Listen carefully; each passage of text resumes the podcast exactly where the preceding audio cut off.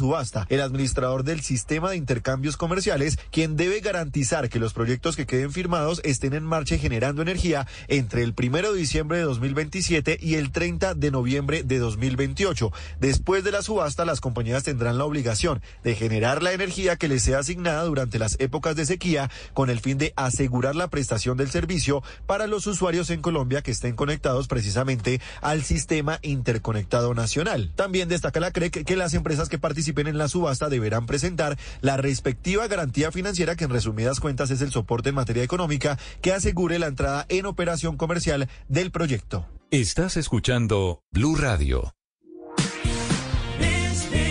Dos galletas que se atraen.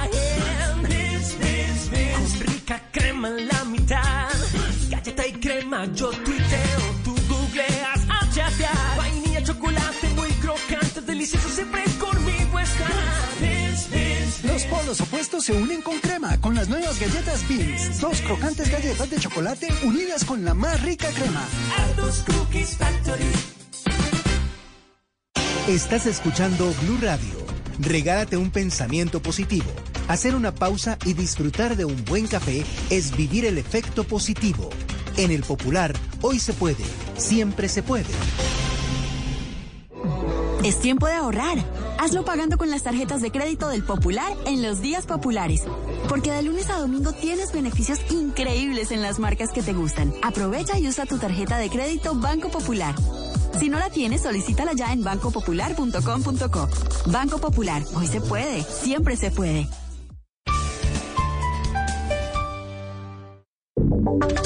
Y ahora en Blue Radio, la información de Bogotá y la región. Cerca de 100 familias resultaron afectadas tras el desbordamiento de dos ríos en el municipio de Timbiquí, eso es en el departamento de Cauca. John Jairo Astudicho. Tras las fuertes y constantes lluvias registradas en las últimas horas en la costa pacífica caucana, se registró la creciente súbita de los ríos Saija y Timbiquí, que afectaron a por lo menos 100 familias de la zona urbana y rural. Por su parte, la alcaldesa de esta municipalidad, Neila Yadira Amu, indicó que de los 12 barrios de la cabecera municipal, 7 se encuentran inundados. Estamos completamente inundados en el municipio de Timbiquí. De los 12 barrios que tenemos en cabecera municipal, tenemos reporte de que 7 están inundados.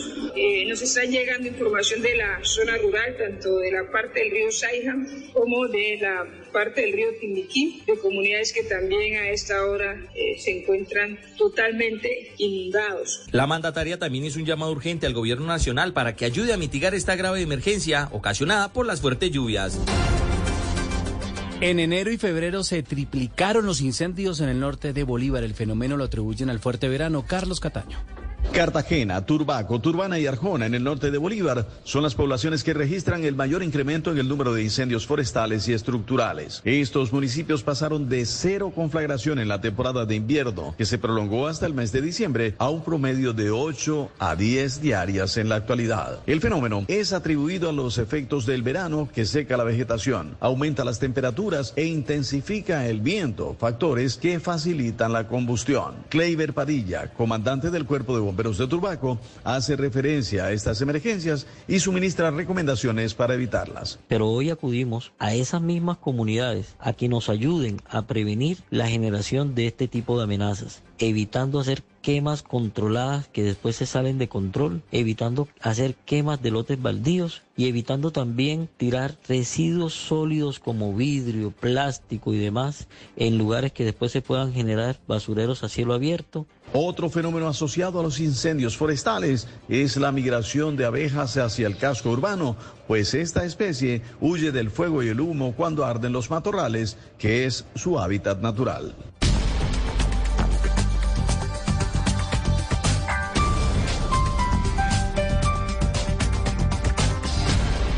Las victorias y derrotas, la pasión y la afición en juego y los datos de lo último en deportes se lo presenta Mañanas Blue.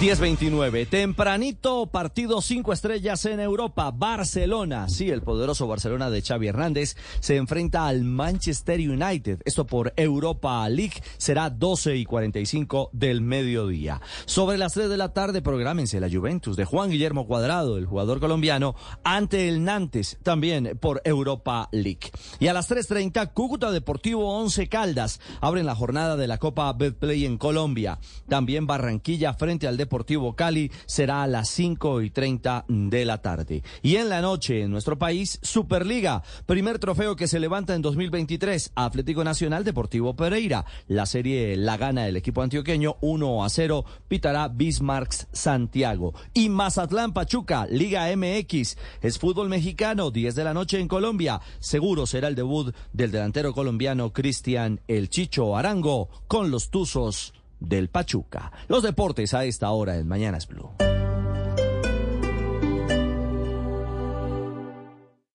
Esta es Blue Radio. Sintonice Blue Radio en 89.9 FM y grábelo desde ya en su memoria y en la memoria de su radio. Blue Radio, la alternativa.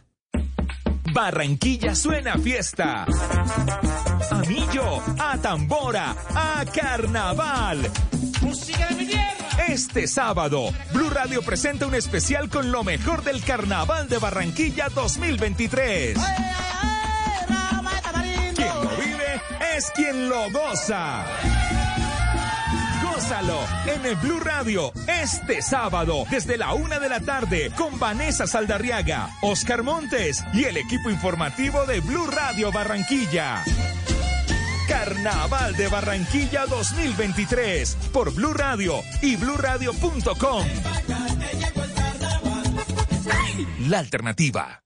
Si es opinión. Don Alvarito, su merced, ¿cuáles son los pros y los contras después de dos días de manifestaciones en Colombia, su persona? Cuando se discuten reformas grandes, es inevitable que, que, la gente salga a la calle. Esas marchas al final, pues tienen algunas ventajas. Sirven para que el país le ponga mucha atención al tema. Normalmente las discusiones en el Congreso son un poco a espaldas del país. Esto hace que todos los reflectores se pongan ahí y que la gente empiece a pensar, bueno, ¿cómo voy yo ahí?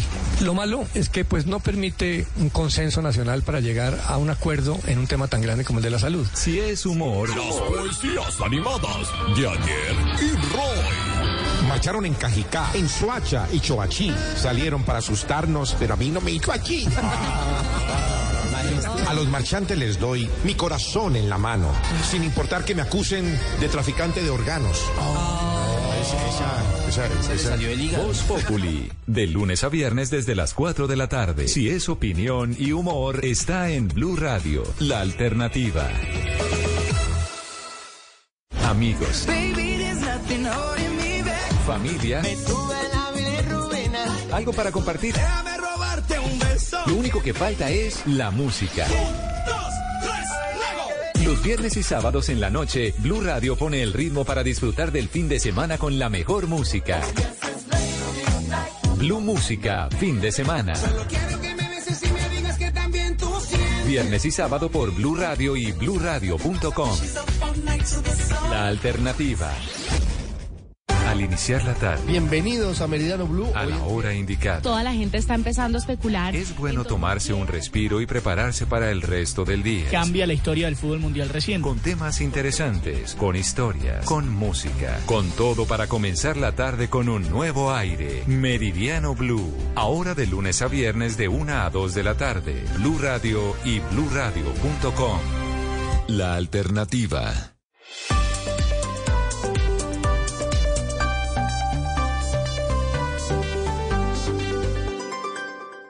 Seguimos conectados en Mañanas Blue. Desde este momento dirige Camila Zuluaga. Son las 10 de la mañana, 33 minutos. Aquí seguimos conectados con ustedes en Mañanas Blue. Vamos hasta la una de la tarde. Empezamos a las 5 de la mañana. Desde ya pueden enviarnos sus mensajes al 301-764-4108. Estamos prendiendo nuestras cámaras, así que si se quieren conectar con nosotros a través de YouTube, lo pueden hacer en el buscador de Blue Radio en vivo. Ahí estamos con ustedes. También estamos conectados a través de Facebook. Hacen lo mismo, buscan eh, Blue Radio en vivo y ahí estamos. Ayer eh, yo le comentaba, ¿a quién era? Usted, Oscar, ¿no? Le comentaba la queja de un futbolista, ¿quién era? La Roca, que se iba a jugar en Argentina, que puso un trino absolutamente furioso porque después de comprar un tiquete de 11 millones de pesos, le cobraron 3 millones de pesos por las maletas, ¿se acuerda? Carlos La Roca Sánchez, que juega en el San Lorenzo de Buenos Aires, de Argentina, sí. Exactamente. y que dijo y que nos acordó a la discusión que tuvimos en algún momento que, que dijo, llegué, pagué un tiquete de 11 millones de pesos y no me garantizan el cupo, porque acuérdese usted, Ana Cristina, que aprendimos que hay una legislación que dice que en Colombia, por más de que usted compre un tiquete, Claudia, no significa que le van a guardar el cupo. El hecho de que usted compre el, el helado no significa que se lo pueda comer, es lo que dice eh, la ley de las aerolíneas. Sí, pues eso es la sobreventa de etiquetes y eso pues digamos que no es ilegal, aunque no nos guste y de verdad que no debería existir, pues. Pero pero es que lo de las maletas es otra cosa, Camila, o sea, si uno lleva unas maletas que son más grandes de lo permitido, que son más pesadas de lo permitido o más equipaje del que le corresponde por la tarifa que pagó, pues obviamente tiene que pagar por eso. No, yo me muero la pena, tres millones de pesos pagar por maletas después de que usted pagó un tiquete de 11 millones de pesos, no me friegue. Sí, eso sí, sí no tiene acuerdo. presentación. No, porque si No, usted no, está llevando demasiadas maletas, más, o sea, es que usted por pagar 11 millones de pesos ya tiene derecho a llevar un determinado número de maletas, correspondiente a eso que pagó. Pero si usted quiere llevar más de eso que, la- que le corresponde a lo que tiene derecho por lo que pagó, pues tiene que pagar más. Pues mire, como hemos tenido, dígame, Oscar. No, no, pero es que lo que digo es, ¿cuántas maletas? Es que usted paga 3 millones de pesos de más, aparte de los 11 millones que ya pagó. Si me explico, es que estamos hablando de 3 millones de pesos. O sea, ¿cuánto es el equipaje que habría que llevar? ¿Una maleta? ¿Un bolsito de manos?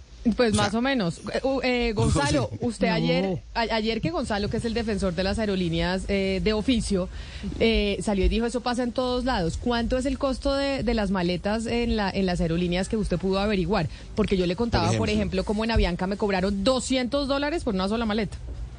Bueno, le voy a decir lo siguiente, Camila. Yo estoy con Claudia, ¿no? O sea, usted tiene que pagar por la maleta extra, cueste lo que cueste el tiquete, porque así son las normas. Ok. En Copa Airlines, en Copa Airlines, la maleta adicional después de las dos piezas que usted que a usted le corresponde si es eh, o si viaja en primera si viaja en turista le corresponde una sola maleta la maleta extra cuesta 180 dólares Ok. eh, haya usted pagado dos mil, tres mil, cinco mil dólares por el tiquete. No importa el precio. La maleta extra le cuesta 180 dólares. Perfecto.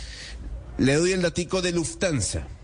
Usted quiere llevar en Lufthansa, en esos aviones modernos, cruzar el charco a Alemania o de Alemania a Colombia, la maleta extra le cuesta entre 70 y 250 euros extras en ese rango de precio. Ok.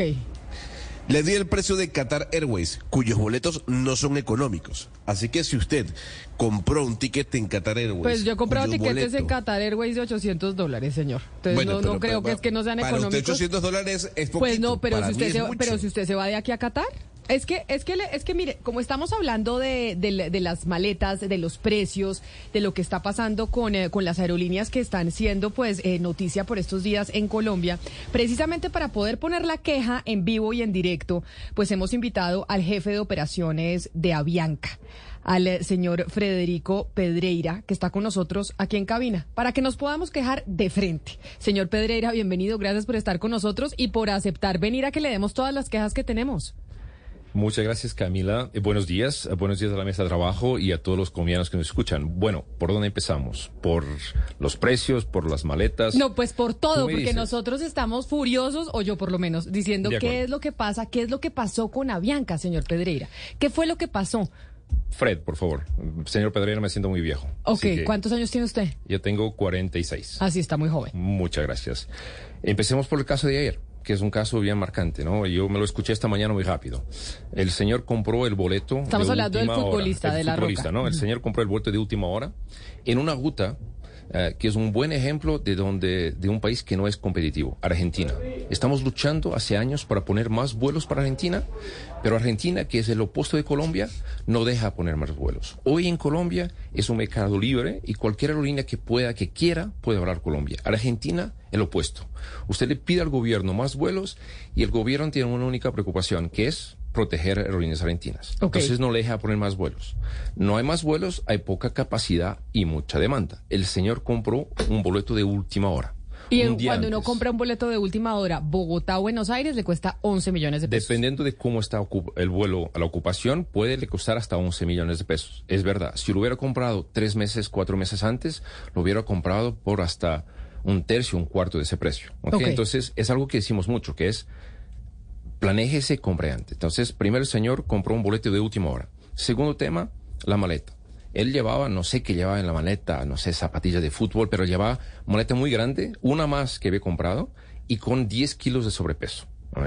Entonces, por eso, porque llevaba maletas a más de la tarifa que había comprado y con sobrepeso, le aplicamos las Pero tarifas entonces, que... una maleta más el sobrepeso cuesta 3 millones de pesos. Depende de, su, depende de su tarifa, como estaba diciendo. O sea, nosotros no somos, somos locos, pero por otras razones, pero no tan locos. Los precios de nuestras maletas están alineados con la competencia de mercado. Y ya le vamos, y ya le voy a más tarde llegar a- al por qué lo estamos haciendo y el nuevo modelo de Avianca. ¿ok? Ok.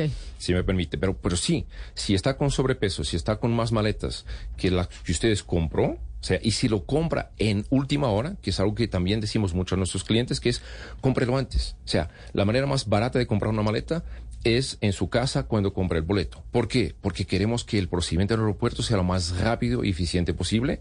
Entonces damos incentivos a nuestros pasajeros que compren la maleta antes y no último minuto. Él ha hecho, o sea, todo para que tenga el peor, o sea, el precio más caro que podía pagar, tanto por comprar último minuto en un avión que ya estaba lleno, como ah, por comprar en el aeropuerto la maleta. El segundo punto que me levanta, ah, y después voltamos al precio, es el tema de que estaba se quejando que no tenía cupo. Claro, que es una queja que nosotros hemos tenido aquí y es, y, y hacíamos el comparativo con Sebastián, de que usted se compre el helado, que usted pague el tiquete de 11 millones de pesos, no implica que usted tenga la garantía de que se lo puede comer, no significa que se va a montar en el avión, que es una cosa que así lo permita la ley, pues parece un abuso, porque si uno ya compró su tiquete, pues uno compró la silla, así se vaya la silla vacía. Eh, Porque usted no me va a devolver la plata desde Avianca si yo pierdo mi vuelo. Si me permite, entonces, dos, dos puntos interesantes ahí, ¿ok? El primero es que efectivamente él se fue, ¿ok? Porque lo que él no había hecho es, no se había hecho el check-in de su casa como podría haber hecho, ¿ok? Y reservar su silla. En el momento que llegó al aeropuerto, efectivamente estábamos con un poco de sobreventa, no real, proyectada, y ya le explico por qué. Entonces, en el momento que él quería su silla, no lo había, porque estábamos esperándose al vuelo, pero efectivamente después, más una vez, se concretizó que esta sobreventa no era real, ¿ok? Y él fue en su vuelo. Ahora le explico por qué hacemos sobreventa y cuál es el nivel de sobreventa Bianca. Hacemos sobreventa por un caso, por un tema muy simple, que es la silla que se va no vuelve, ¿no? Entonces, si usted no hace sobreventa y sabe que en todos los vuelos hay al menos 10, 15 pasajeros que no van a aparecer, que es verdad. O sea, tengo un caso muy claro que conozco que es Brasil. Brasil para Colombia hay un problema de eh, va- vacuna de fiebre amarilla.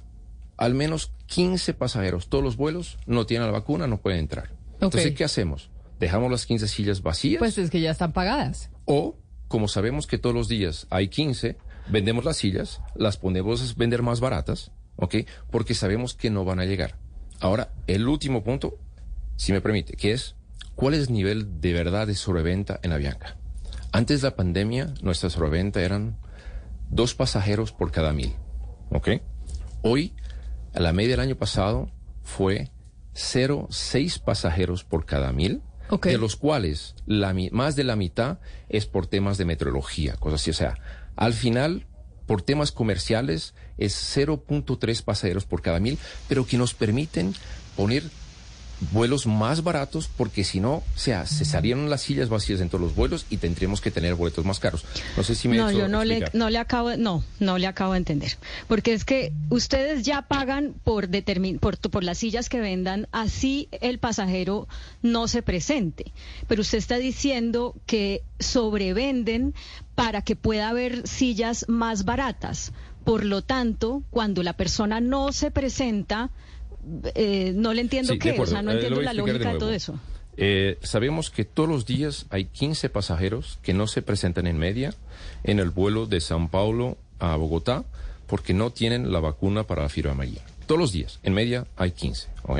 Nosotros sobrevendemos 10 sillas porque ya sabemos que va a haber al menos 15 pasajeros que no van a llegar. Pero a esos 15 pasajeros ustedes no les devuelven la plata. Porque No. uno, si no se puede montar al avión, pierde su tiquete. Usted paga un No, tiquete de 500 no es dólares es y, lo pierde. Eso es la parte que no es verdad, porque lo que hacemos todos los días es que los protegemos en el vuelo siguiente. El de la fibra amarilla lo- los protegemos en el próximo vuelo. El que logra lograr la Pero cobra la multa. O sea, yo llegué una vez a Cartagena cinco minutos tarde. Cartagena-Bogotá, que tiene, no sé, nueve rutas, Sí. diez rutas. Sí. Le dije, por favor, mónteme en el siguiente. Y me dijo, sí, señora, la monto en el, di- en el siguiente, pero son 200 mil pesos. Porque no fue sobreventa.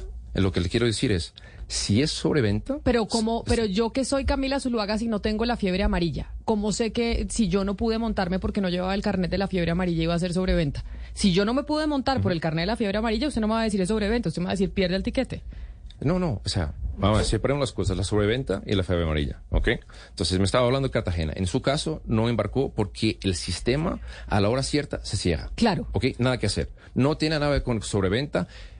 Yo no me esperan, a mí. Ok, el jefe de operación Avianca, a la hora, si llego más tarde, el, porque el, el vuelo tiene que ser a la hora. Entonces, si llego cinco minutos más tarde, nada que hacer. No, lo que yo le quiero decir es, yo entiendo que ustedes están sobrevendiendo y porque no lo hacen solo en ustedes, lo hacen todas las aerolíneas. Todas de eso nos sí, enteramos sí. hace poquito que eso se podía. Y, y lo hacemos para bajar el costo. Claro, pero, pero ustedes lo hacen para bajar el costo, para que la silla no se vaya vacía, Exacto. pero aquella, aquella persona que no se montó en esa silla y sí la pagó, ustedes no le van a devolver la plata. Claro que sí. ¿Cuándo? Claro que sí. No, señor. Si es un problema, si es un problema de sobreventa, le vamos a devolver la No, plata. porque esa, Ahora, esa persona, esa persona que iba a dejar la silla vacía porque llegó tarde, porque no llevó la, la vacuna, por lo que fuese, ustedes no le van a devolver la plata. entonces, se, O, separándolo o- bien. o- o entonces cuando uno llame y compre un tiquete, dígale, oiga, este tiquete que usted está comprando es de sobreventa, que tal vez si usted llega tarde, no le, le vamos a devolver la plata.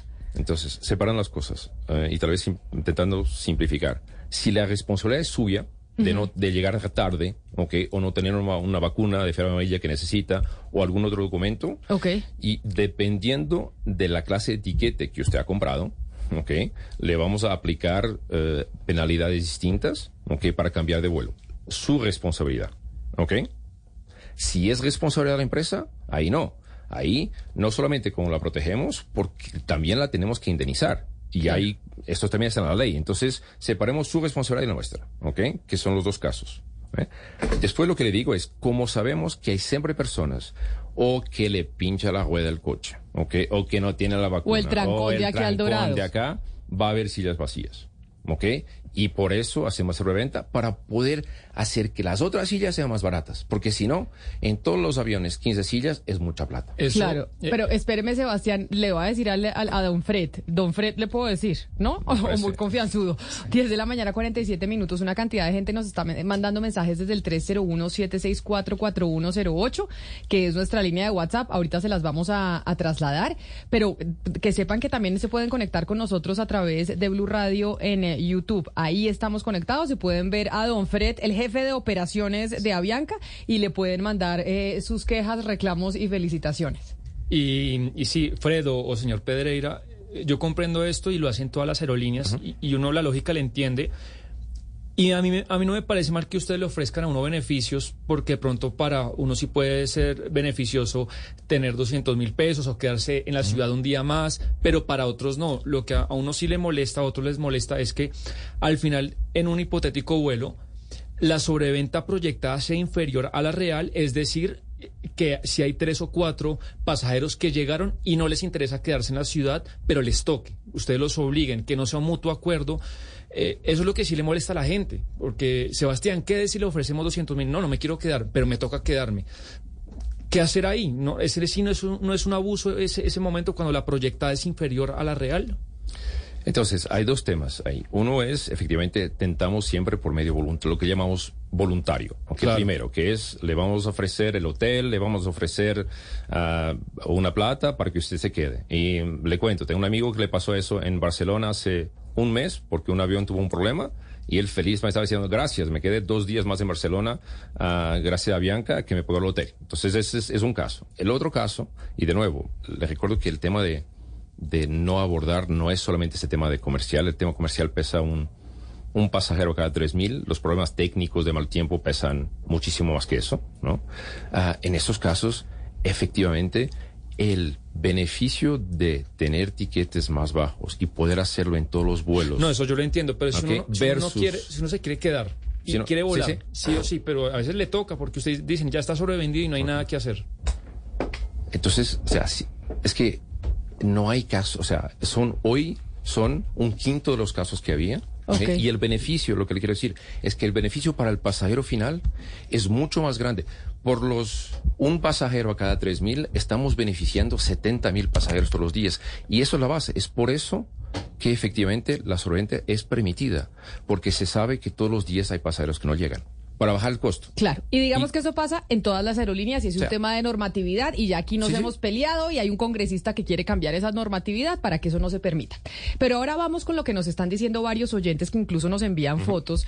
Hay un oyente que nos envía una foto desde un avión de Avianca y dice que sus piernas no están diseñadas para el nuevo espacio que están teniendo eh, los aviones y es que a la gente no le caben las piernas, incluso la gente que es muy alta y yo que soy chiquitica y bajita, a veces quedo apretada en esos nuevos aviones de Avianca uno dice, oiga, ¿por qué me están cobrando precios de, de aerolínea de primera gama y estoy en, una, en un avión que parece, mejor dicho, Ryanair tiene mejores aviones?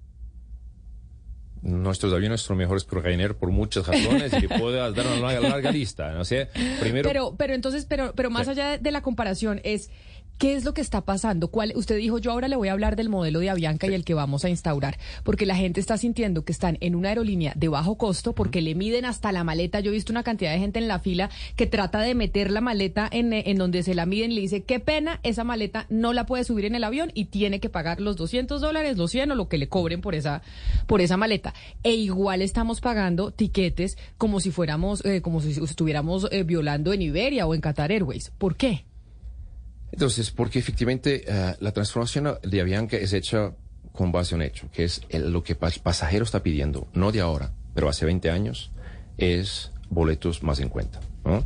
Y eso pasó en, en Europa hace 20 años, en Estados Unidos hace 15, en que sabemos que el pasajero por no va a pagar más por espacio o por servicio. O puede ser, hay un pequeño grupo de pasajeros que no son los que hacen la diferencia, que representan el mucho menos del 10%, que esté dispuesto a pagar un poquito más. Pero los restantes, el punto de decisión, una vez que saben que una aerolínea es segura y llega a tiempo, es el precio. Entonces, la única manera de Avianca competir en las Américas ¿eh? y tener una chance de sobrevivir en un eh, ambiente de pospandemia donde vemos aerolíneas de bajo costo crecer de manera muy agresiva es tener un producto que dentro de las Américas y separe Europa acá eh, pueda competir de igual para igual con aerolíneas de bajo costo como Volaris, como Ultra, JetSmart, Spirit. O sea, o sea, Avianca se está convirtiendo en una aerolínea de bajo costo. Avianca tiene un producto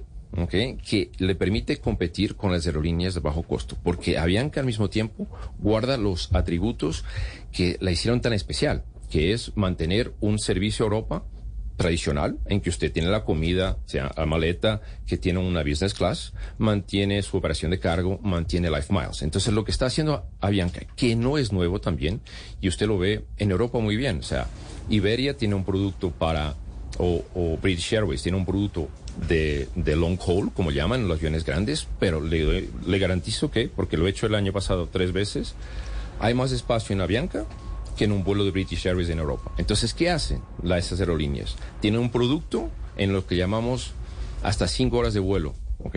Que permite competir con las aerolíneas de bajo costo y mantiene un producto para vuelos más largos, en nuestro caso que es Europa y Bogotá-Los Ángeles, que es el producto clásico que los pasajeros conocen. ¿No, eh? Ahora. A ver, yo.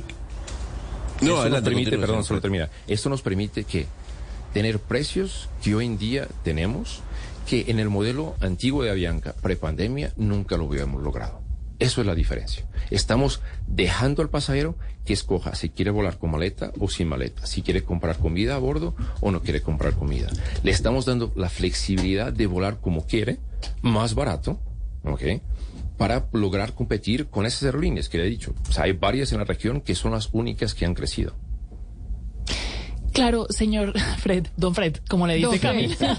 Yo sé la que a suena chistoso, pero digámosle Ya, don Fred, don porque- Fred, pues sí, ya que usted nos está hablando, porque usted habla de Europa. Y yo estuve viviendo en Europa hasta hace poquito. Y le comento que me fue muy mal viniéndome en Avianca. En un vuelo de 10 horas me encontré yo una carta en mi silla que decía algo así, por razones de pandemia, esto fue el año pasado, en junio si no fue, no vamos a dar el servicio como se lo da de comida. Y me dieron una samosa. Esto es un vu- vuelo de 10 horas de vuelo. Ah, ¿no? tranquila que a mí desde Madrid, ¿se acuerda que le dije que me dolía la cabeza, casi Sí. me deshidrato? Me dijo el, el aeromozo, qué pena, pero estas son las nuevas políticas. No hay comida. Y yo, señor, véndame unas galletas. No, Pago no, lo que nada, sea. Lo que Sí. sea, porque me estoy muriendo del hambre. Es un tema Ahora, de le salud. podrían avisar a uno antes también, porque es uno saber, uno va al aeropuerto y se compra algo para no morirse de hambre, porque son 10 horas de vuelo, ¿estamos? Entonces, ese es tipo de, también las sillas, porque después me vine en British Airways, no solamente porque pensé que me iban a dar comida, sino porque pensé que también tenían más eh, espacio entre las sillas, lo cual me pareció que es verdad, y me ofrecían dos maletas en vez de una. Avianca me ofreció una y, British Airways me ofreció dos. Usted habla de competir también en Europa, porque también hay gente que vuela de Europa hacia Latinoamérica y de Latinoamérica hacia Europa. Pero en este sentido, esa estrategia de asemejarse un poco a ofrecer un producto low cost, pues no les está sirviendo en Europa, ¿o sí? ¿O cómo atraer también ese mercado? ¿Cómo competir también en ese mercado? Bueno, primero em, le pido disculpas por esa experiencia, ¿no? Ah, no es algo que nos gustaría. Y efectivamente durante uno, o sea, un periodo durante la pandemia, nuestra operación no fue normal. Hoy volvemos a una operación normal, ¿ok?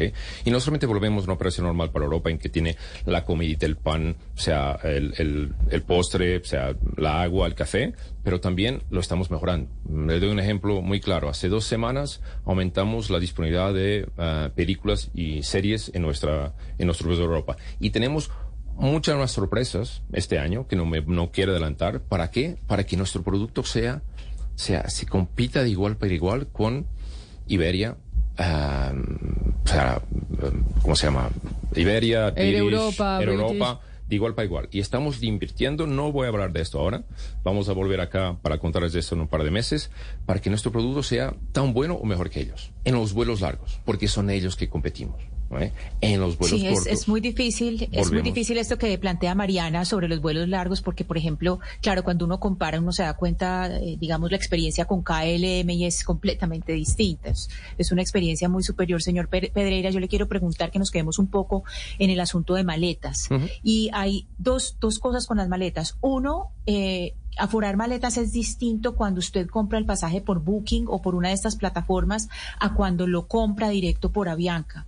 Y quisiera que le explicara un poco eso a, los oyentes para que entendieran, porque ahí, eh, digamos, como se puede decir, eh, se lavan ustedes un poco las manos cuando es por Booking, porque entonces, o, por plataforma, digo Booking porque es la que yo utilizo, pero por otro tipo de plataformas, porque no hay esa certeza del aforo de la maleta. Y lo otro es las maletas perdidas. A mí ya se me han perdido varias veces las maletas con ustedes y con otras y con otras aerolíneas. En realidad, pues yo soy muy de malas para las maletas porque todas se me pierden. A veces parece como si castigaran la puntualidad del, del viajero, porque generalmente se pierden las maletas de los que llegamos primero.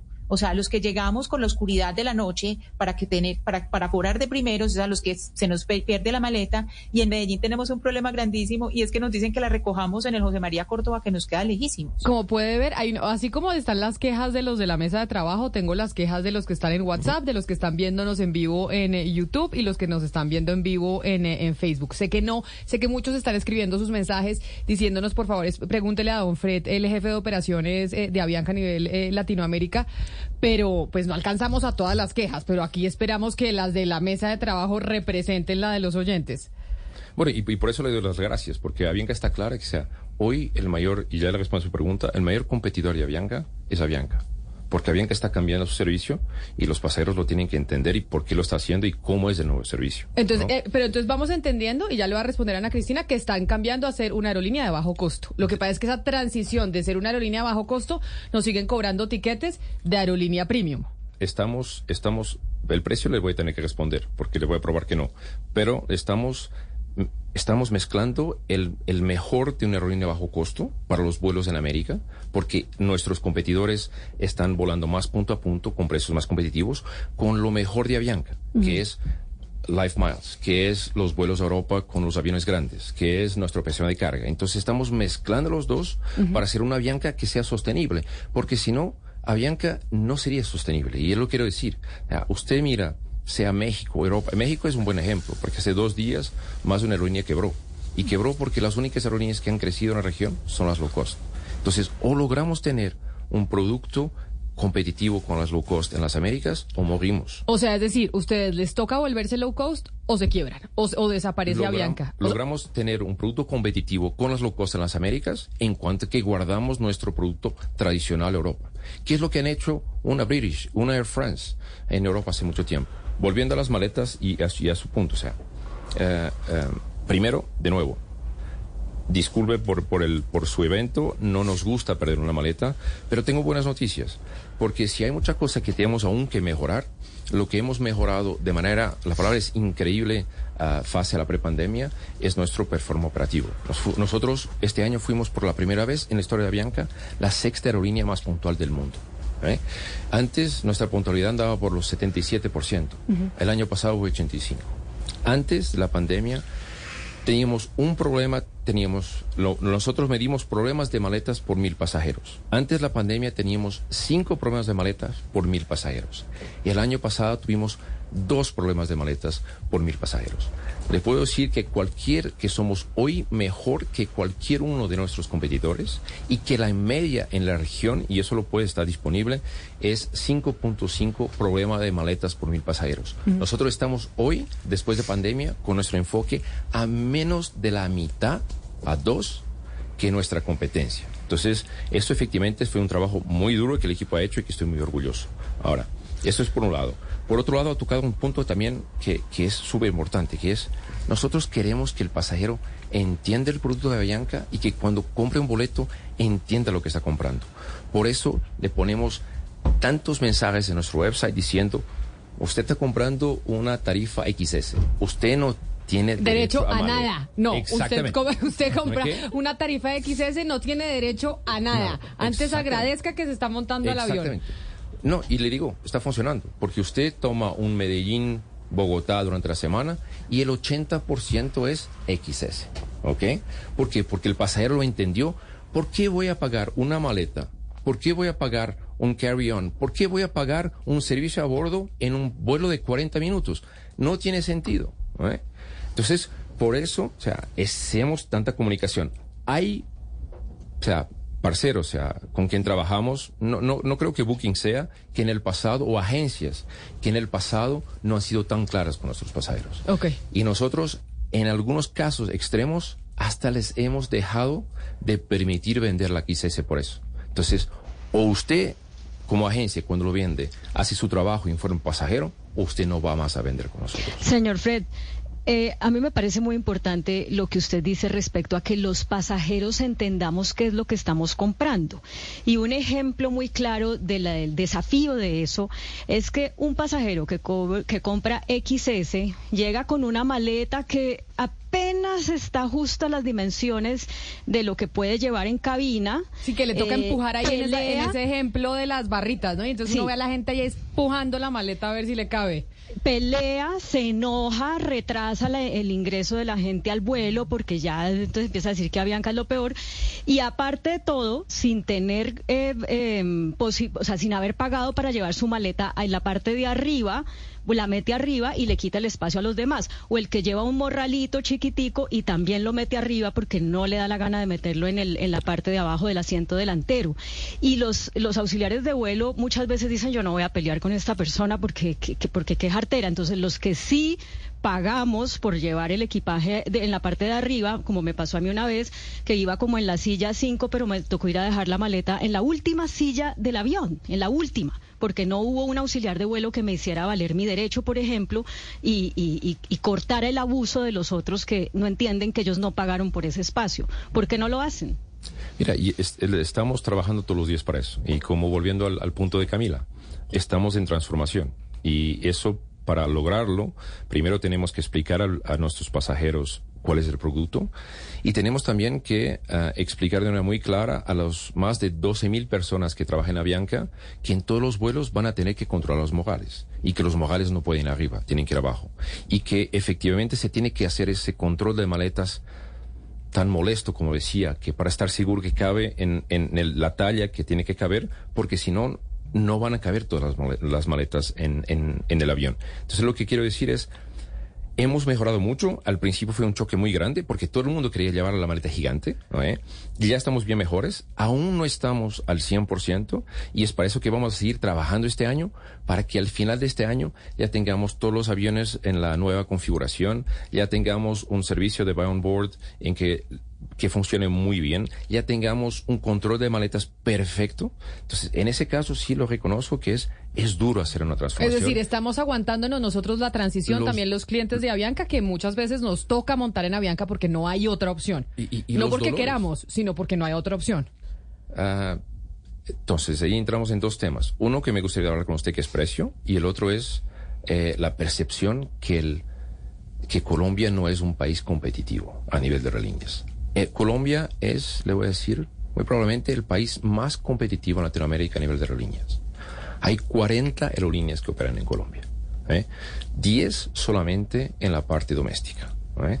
Ah, usted se va, por ejemplo, a un país como Brasil, que tiene el triple de pasajeros. Son tres aerolíneas que dominan el 99.8 merca- del mercado. En Colombia hay 10. ¿ok? De las cuales, sea, para llegar al 90% necesita al menos 6. ¿Por qué? Porque Colombia tiene una cosa maravillosa que Argentina no tiene. Quien quiere volar a Colombia, puede volar a Colombia. Quien quiere, le pide el, le pide al aeropuerto para volar, el aeropuerto dice que sí, y sea mexicana, sea Estados Unidos, sea lo que sea, puede volar. Es Pero por historia libre. ustedes tienen los mejores cupos. Ustedes, por, o sea, que, la- que Ana Cristina era lo que usted decía. Claro, usted puede violar, volar desde Medellín a Bogotá, que hay vuelos todos los días en Avianca, en Latam, no sé qué otras aerolíneas haya. Pero los mejores horarios los tiene Avianca. Son los de Avianca y directos, Camila, porque hay otra cosa. La TAM tiene varios, pero entonces me dice que tengo que parar o en Barranquilla o en Cali o en yo no sé dónde. Son muchos los vuelos de Avianca y son directos, que eso es fundamental, Me- sobre todo cuando es viaje de trabajo. Me toca un punto que me fascina, que es ah, a nadie le impide a la TAM de volar donde quiera, pero la TAM se queda así como copa, hablando con nombres, se queda en lo que llamamos el filet mignon, que son las mejores rutas, ¿ok? Que son las rutas donde hay un montón de pasajeros.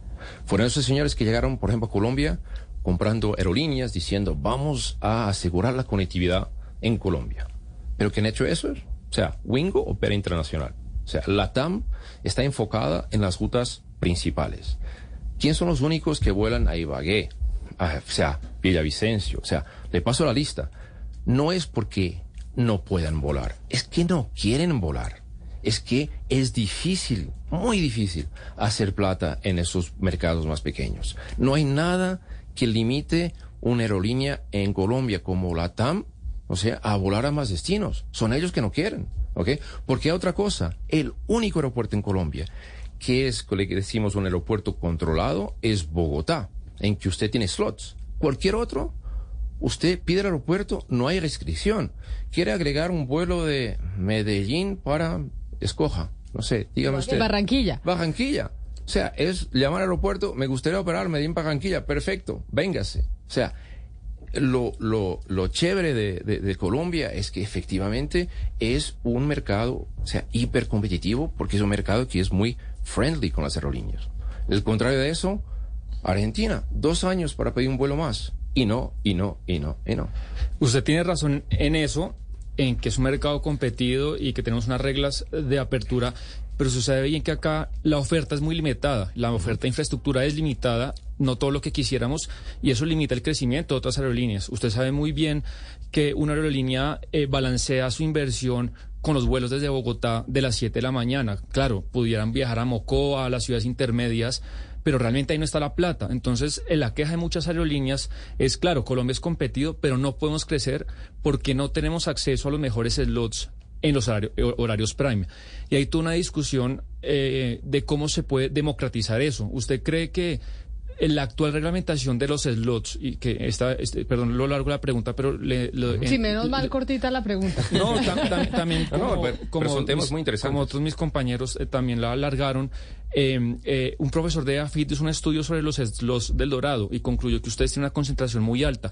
¿Cree usted que la, la normatividad de los slots se puede mejorar para que haya mayor competencia o así está bien? Entonces, dos cosas. La normativa es una normativa internacional de IATA Sí. que la define, ¿ok? Entiendo. Eh, eh, el otro punto que es importante eh, mencionar que es el único aeropuerto, no son aeropuertos, el único aeropuerto que es controlado es el Dorado. Todos los otros no hay límites, ¿ok? Y, pu- y ciudades grandes, Medellín, Cali, ¿ok? Efectivamente, eh, Avianca tiene más concentración en los mejores, por una razón, son 103 años. Usted estaba hablando de inversión, ¿cierto? Ellos están invirtiendo, nosotros en invertir en Colombia durante 103 años. Es por eso que hay reglas internacionales de IATA para hacerlo. Ahora, respondiendo a su pregunta. Claro, pero es como que en otro Sí, mercado, yo hace 100 años invertí, entonces tengo unos derechos heredados. Es que, se puede es que no, eso. o sea, no, no fue hace 100 años que invertimos, estamos invirtiendo todos los años. O sea, eh, entonces, es por eso que hay reglas que no son en Colombia, en todo el mundo, ¿ok? Que es que era para proteger las aerolíneas que hicieron la inversión, que creyeron en el mercado. Ahora, si me pregunta, el problema no es, ah, no es, no se va a solucionar y, dentro, por ejemplo, de- del proceso de, Viva hemos ofrecido a entregar slots, ¿ok? Pero el problema no se va a solucionar así. El problema solo se soluciona con una inversión masiva en infraestructura en Colombia. Y en eso saludamos el gobierno que está diciendo que uno de los objetivos es turismo. O sea, para haber turismo tiene que haber pasajeros. Y para haber pasajeros tiene que haber una inversión no solamente en Bogotá, pero en todos los aeropuertos para que las aerolíneas puedan seguir creciendo. Pero hoy, o sea, aparte de, de Bogotá, que es controlado, que está viendo un estudio de capacidad para que puedan poner más vuelos y se operar mejor Bogotá, todos los otros son libres. Todo el mundo puede poner lo que quiere a nivel de vuelos adicionales. Usted acaba de mencionar un tema que yo no le iba a preguntar todavía, pero usted lo trajo a colación, que es lo de Viva, que es la novela que nos tiene con las aerolíneas en eh, la primera página de los periódicos eh, en el país. Y es esta novela en donde ustedes intentaron hacer una integración, entiendo que se llama, ese es el nombre, una integración eh, con Viva. Y aquí tuvimos a los voceros eh, de las otras aerolíneas de bajo costo en el país que decían, donde esa integración se dé, Avianca se va a quedar con la mayoría del mercado y casi que nos vamos a volver como, como un monopolio. Ayer salió, fue ayer, ¿no? Que salió el comunicado de la TAM diciendo que entonces ahora ellos quieren comprar eh, Viva o hacer una oferta. Sí, JetSmart y Viva eh, ofrecen comprar los derechos económicos de, de Viva. Exacto. Entonces ahí, eh, ¿qué va a pasar? Es decir, ¿cuál es la respuesta que tienen ustedes desde Avianca frente a esta oferta en donde pues esta pelea ya lleva más de, no sé, tres meses, cuatro meses? Más siete meses. Siete Ya meses. Mira, primero, o sea, eh, no es Avianca que tiene que recibir la oferta, eh, son los accionistas de Avianca y hasta hoy solo palabras. No hay ninguna oferta. ¿ok? O sea, es un comunicado que Es- era que como una bomba de, Para- de aire o qué? o de humo. O de humo. ¿ok? Pero claramente, o sea, eh, están intentando crear o, o hacer un, un- un discurso para crear más confusión en un momento que es crítico para Viva y ya voy a llegar allá. Pero listemos las quejas o lo que están diciendo, concentración de mercado. Eso es mi favorita, ¿ok? Porque quien se está quejando más es la TAM y Copa, ¿ok? Y eso es de una hipocresía que es, o sea, increíble. Porque veamos la TAM. La TAM tiene el 65% del mercado en Perú y el 60% del mercado en Chile. O sea, Copa tiene más del 90% del mercado en Panamá. O sea, y están quejándose de que, bueno, hablemos de números. Avianca hoy tiene un 40% de mercado. Viva tiene un 20%. ¿Ok? Juntando los dos, el 60% antes de entregar todos los slots que nos hemos comprometido. Entonces lo que estamos hablando es que en el futuro probablemente un, un, un- market share en el doméstico que podría llegar hasta 60, va a ser menos, y un market share internacional del 36%. Cuando esos mismos señores, o sea, en Perú tiene el 65, el 60 y 90, lo que tienen que entender es que esto no es un tema de pelea por una aerolínea en Colombia, es un tema de pelea de países. Porque al momento de tener una Avianca más fuerte, ¿ok?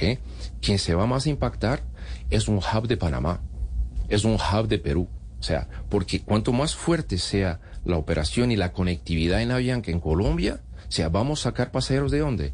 Del hub de la TAM en Perú y del hub de Copa en Panamá. Entonces, aquí es, por un lado, una pelea entre países, ¿ok? De quién va a tener el mejor hub y la mejor conectividad para pasajeros. ¿Ok? Porque se están sintiendo amenazados. Y por otro lado, una pelea aún mucho más dura, que es quién son nuestros competidores. Ok, en Latinoamérica ya lo listé. Para arriba, ok, en Estados Unidos, tiene unos señores bien más fuertes, mucho más fuertes, con plata que no termina, porque el gobierno también les da mucha plata. Y esos señores, en particular, American, a través de la inversión que tiene en JetSmart, Delta, ok, a través de la TAM, también no están interesados. Claro, pero Avianca tiene United detrás, ¿no? Eh, o sea, Avianca no va a decir que tampoco es la pobre viejecita que no tiene una aerolínea grande con mucho músculo como American Airlines y Delta en los otros competidores. Pero Avianca tiene pero- a United ahí también al Claro lado. que sí, pero por lo que estoy diciendo es que es una pelea que no es nuestra, ¿ok? Que es una pelea de las aerolíneas americanas, ¿ok? Que se quieren, sea, debilitar unas y reforzar otras en Latinoamérica. Entonces, por un lado, es una pelea en Latinoamérica de países, ¿no? Y por otro lado, son las grandes, las grandes en, en América que están preocupadas que la aerolínea, que también tiene una inversión de otra grande América, se puede quedar más fuerte que ellos. Entonces, es algo que va más allá de Colombia y que si efectivamente esos señores van a lograr que no haga una integración y que Viva pare de operar, ¿quién va a perder es Colombia? Es la conectividad de Colombia que va a perder. Por, ¿Qué van a quedar? Más pasajeros para llevar por Panamá, más pasajeros para llevar por Perú. Y eso es el punto que estamos tentando dejar lo más claro posible.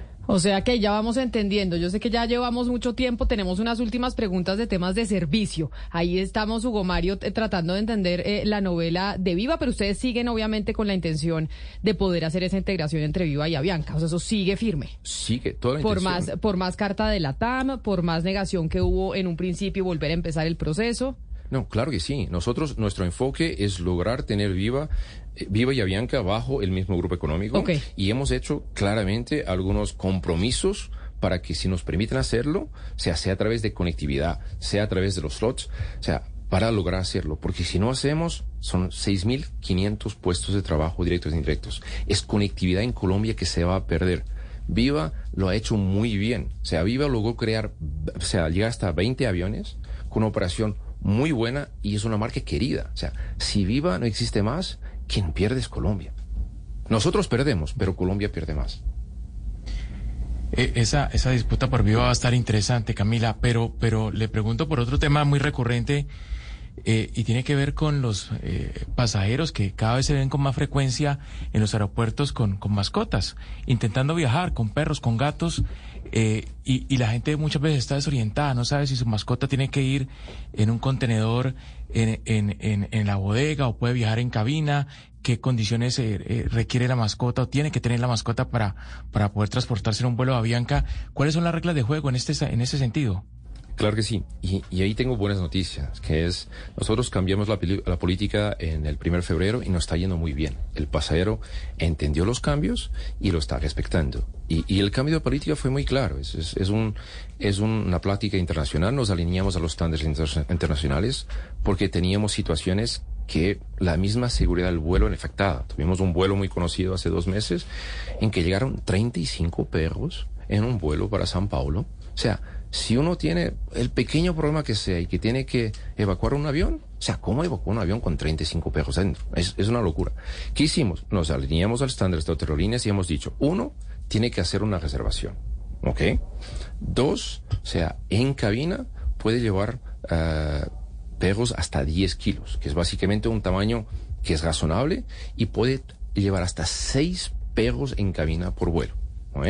Y después, si tiene más de 10 kilos, lo puede llevar en bodega con todas las, ah, las condiciones de seguridad para el perro.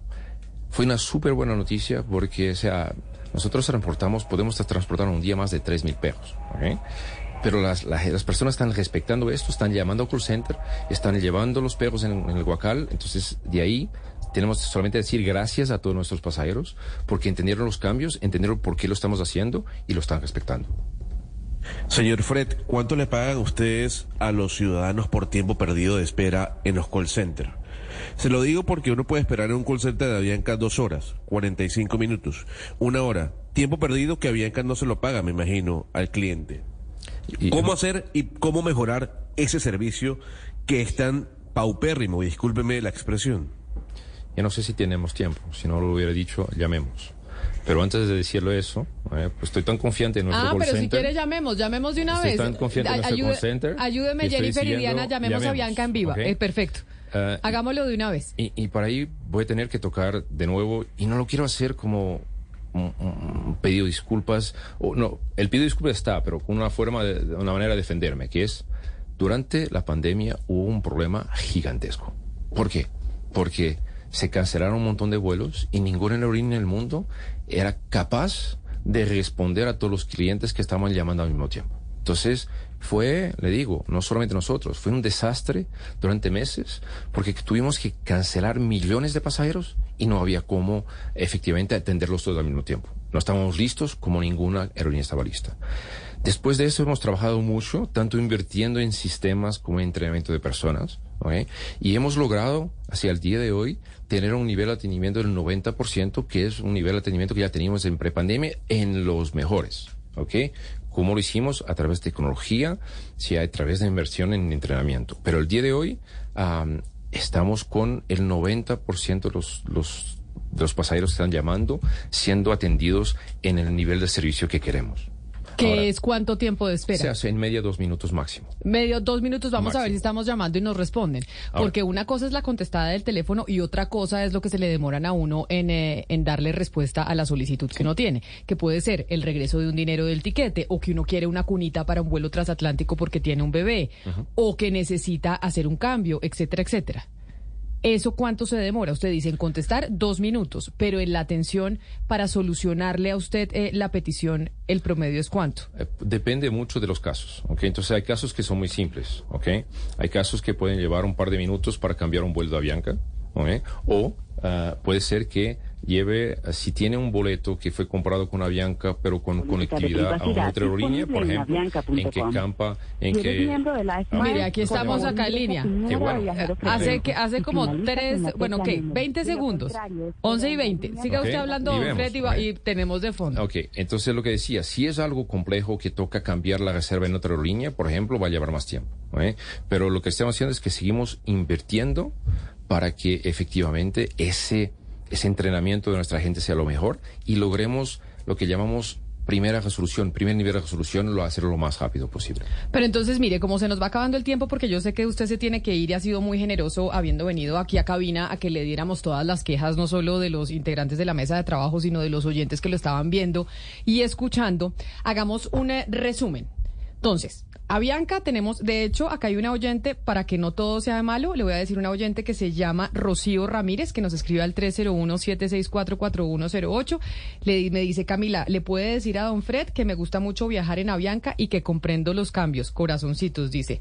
Antes de juzgar, Camila, lo hubieran invitado para que ellos den sus explicaciones, porque ustedes solo escucharon a una parte que era eh, la TAM. Para, pues digo, no todo es malo. Ahí está la señora doña Rocío eh, Ramírez diciéndole que una felicitación, que ella sí entendió la transformación. A mí personalmente todavía me, queda muy difícil y muy duro, porque yo sigo pensando que estoy pagando tiquetes de una aerolínea premium montándome en una aerolínea eh, de bajo costo. Entonces, para hacer eh, ya una síntesis de lo que hemos hablado, Avianca se está transformando y en algún momento en este proceso de transformación, ustedes nos van a garantizar a nosotros, los viajeros aquí en Colombia, que vamos a estar contentos con la aerolínea y que vamos y que a pesar de que sea una, una aerolínea bajo costo o que mezcle lo mejor de los dos mundos. Perfecto. en- viajando a, viajando a Europa es a ver Claudia ayúdeme si usted entendió lo mismo que yo.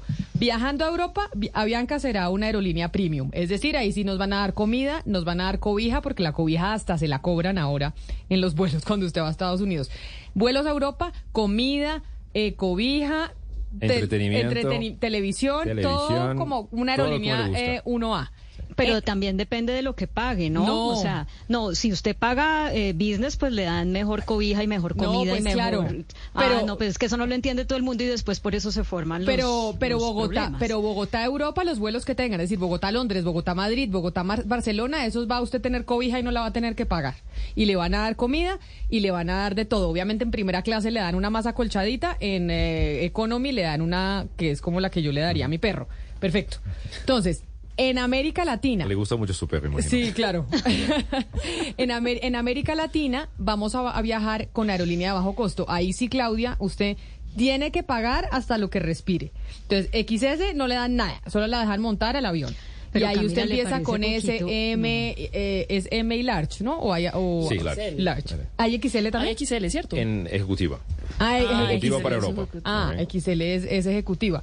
No, a mí no me parece poquito que me dejen montar al avión, pero es que yo le quería, pero esto sí es un tema personal y no quisiera yo poner un tema personal sobre la mesa al aire. Pero le contaba yo que un, hay un vuelo que es Bogotá-Washington No existe otro vuelo directo. El único vuelo es el de Avianca. 7 de la mañana saliendo de Bogotá. 2 de la tarde saliendo desde Washington a Bogotá. Vuelo directo. No existe otro. No hay competencia. Hay monopolio. Usted le cobran la cobija, le cobran el agua, le cobran los doritos, le cobran el sándwich. Lo que usted vaya a hacer se lo cobran. Y usted está pagando tiquete de aerolínea de primera eh, clase. Es decir, 750 dólares, 800 dólares. No le baja. Comprando con tiempo. No comprando co- a última hora como La Roca, que pagó 11 millones de pesos por comprarlo tres días antes. ¿Tengo tiempo para responder? A ver. sí. Es que, es que ya sabía que me decía así que me la lección de casa. Y sobre los precios, o sea, qué pena no tenemos hoy, pero, pero tiempo hoy, pero también otra oportunidad queda la invitación de mi parte de hablarnos solo de precios. ¿no, eh? Yo hice una experiencia ayer. Me fui a... Primero, lo importante que creo que, que, que ya lo entendió. Nadie impide que mañana hay otra aerolínea que vuele de Bogotá a Washington. No vuelen porque no quieran. Ok. ¿Ok? No es un monopolio que nos hagamos, no. El que entre mañana feliz puede hacerlo en, probablemente en dos meses está volando. ¿Ok? Ok. Pero ¿qué hice? Comparé el Bogotá-Washington, ¿ok?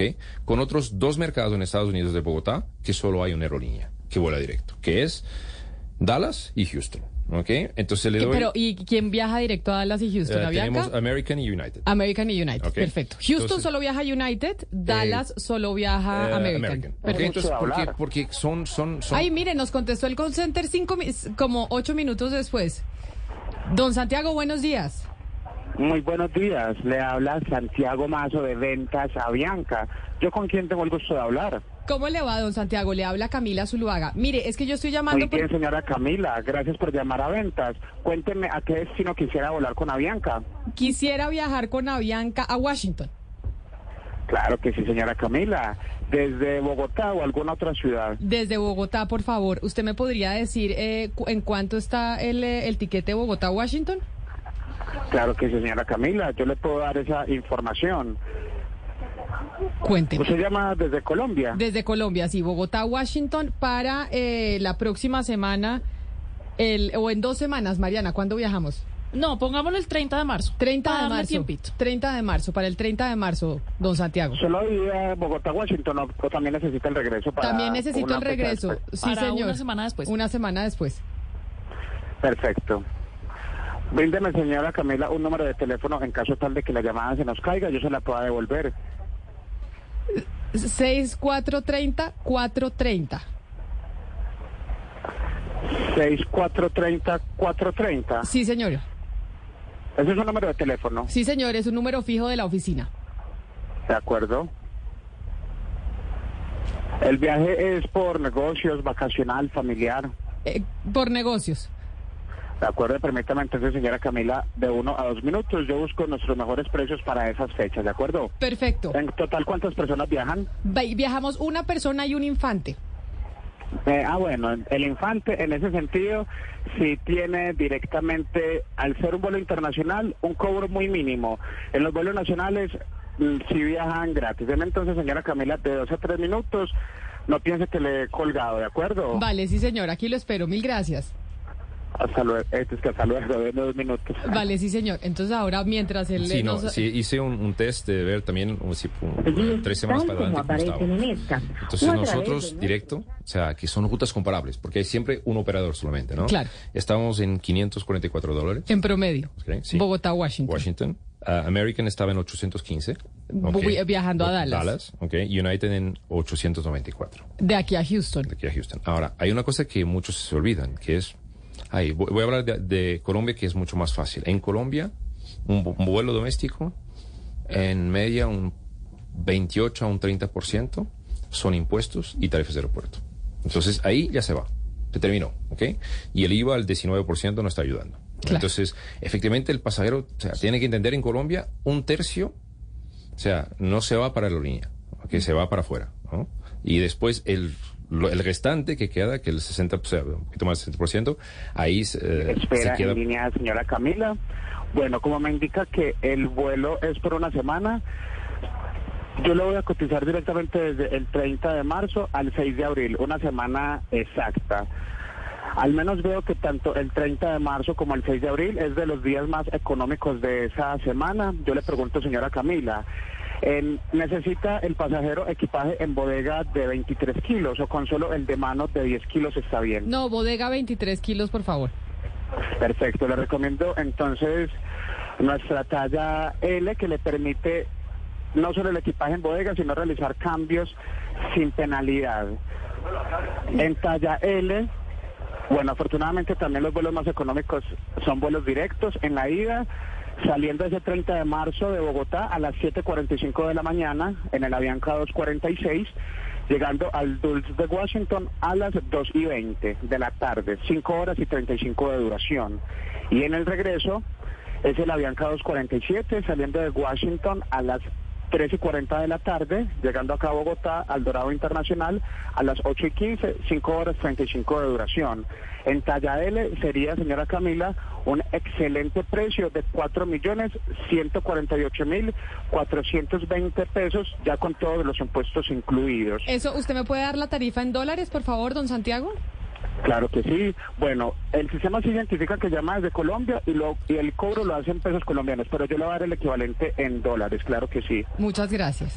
O sea, 4 millones, un excelente Son- precio, Mariana. 4 ya saqué millones. la, la calculadora y sí, son alrededor de 840 y pico dólares. ¿Y usted le Sí. parece? Es cari Usted me dijo ahí que en promedio eran 500 Los dólares. precios más baratos. Claro, XS. Pero entonces si voy a meter maleta me cuesta 850 dólares lo más barato. Eso no, es un precio competitivo. Es el AM es el precio que le permite. La L ya le permite hacer cambios. Entonces la M ya le permitiría una maleta. Ajá. ¿ok? Sin Pero, cambios. sin los cambios, ¿no? Entonces eso es la idea de por tener... en línea, señora Camila. Sí, señor. Bueno, en talla L, este valor es equivalente a 846 dólares. Ahora, talla M, nuestra talla medium, también le trae el equipaje en bodega.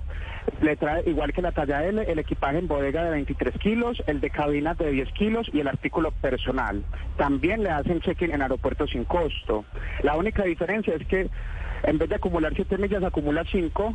El asiento se lo puede asignar desde la fila 15 hacia atrás y no permite cambios, o sea, sí permite cambios, pero con penalidades de 200 dólares. La talla L, el primer valor que le indiqué, sí permite cambios sin penalidad, solo pagaría diferencia de valor en caso tal de que haya, y en talla M son 3.769.220 pesos colombianos, que ya le voy a dar el valor en dólares. Ah, bueno, a ver quién es más rápido, si Mariana o Santiago. O mejor dicho, 850 dólares si quiero viajar como una aerolínea premium. Pero si no voy a viajar como una aerolínea premium, si voy a bajar- viajar en M, que sería playa media, me, sientan de la 15 para atrás.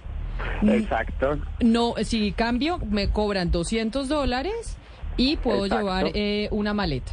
Está experta en Exacto, señora. Camila. Y en dólares, talla M sería equivalente a 769 dólares. Para serle sincero, sí es un excelente precio, teniendo en cuenta la cercanía del vuelo, señora Camila.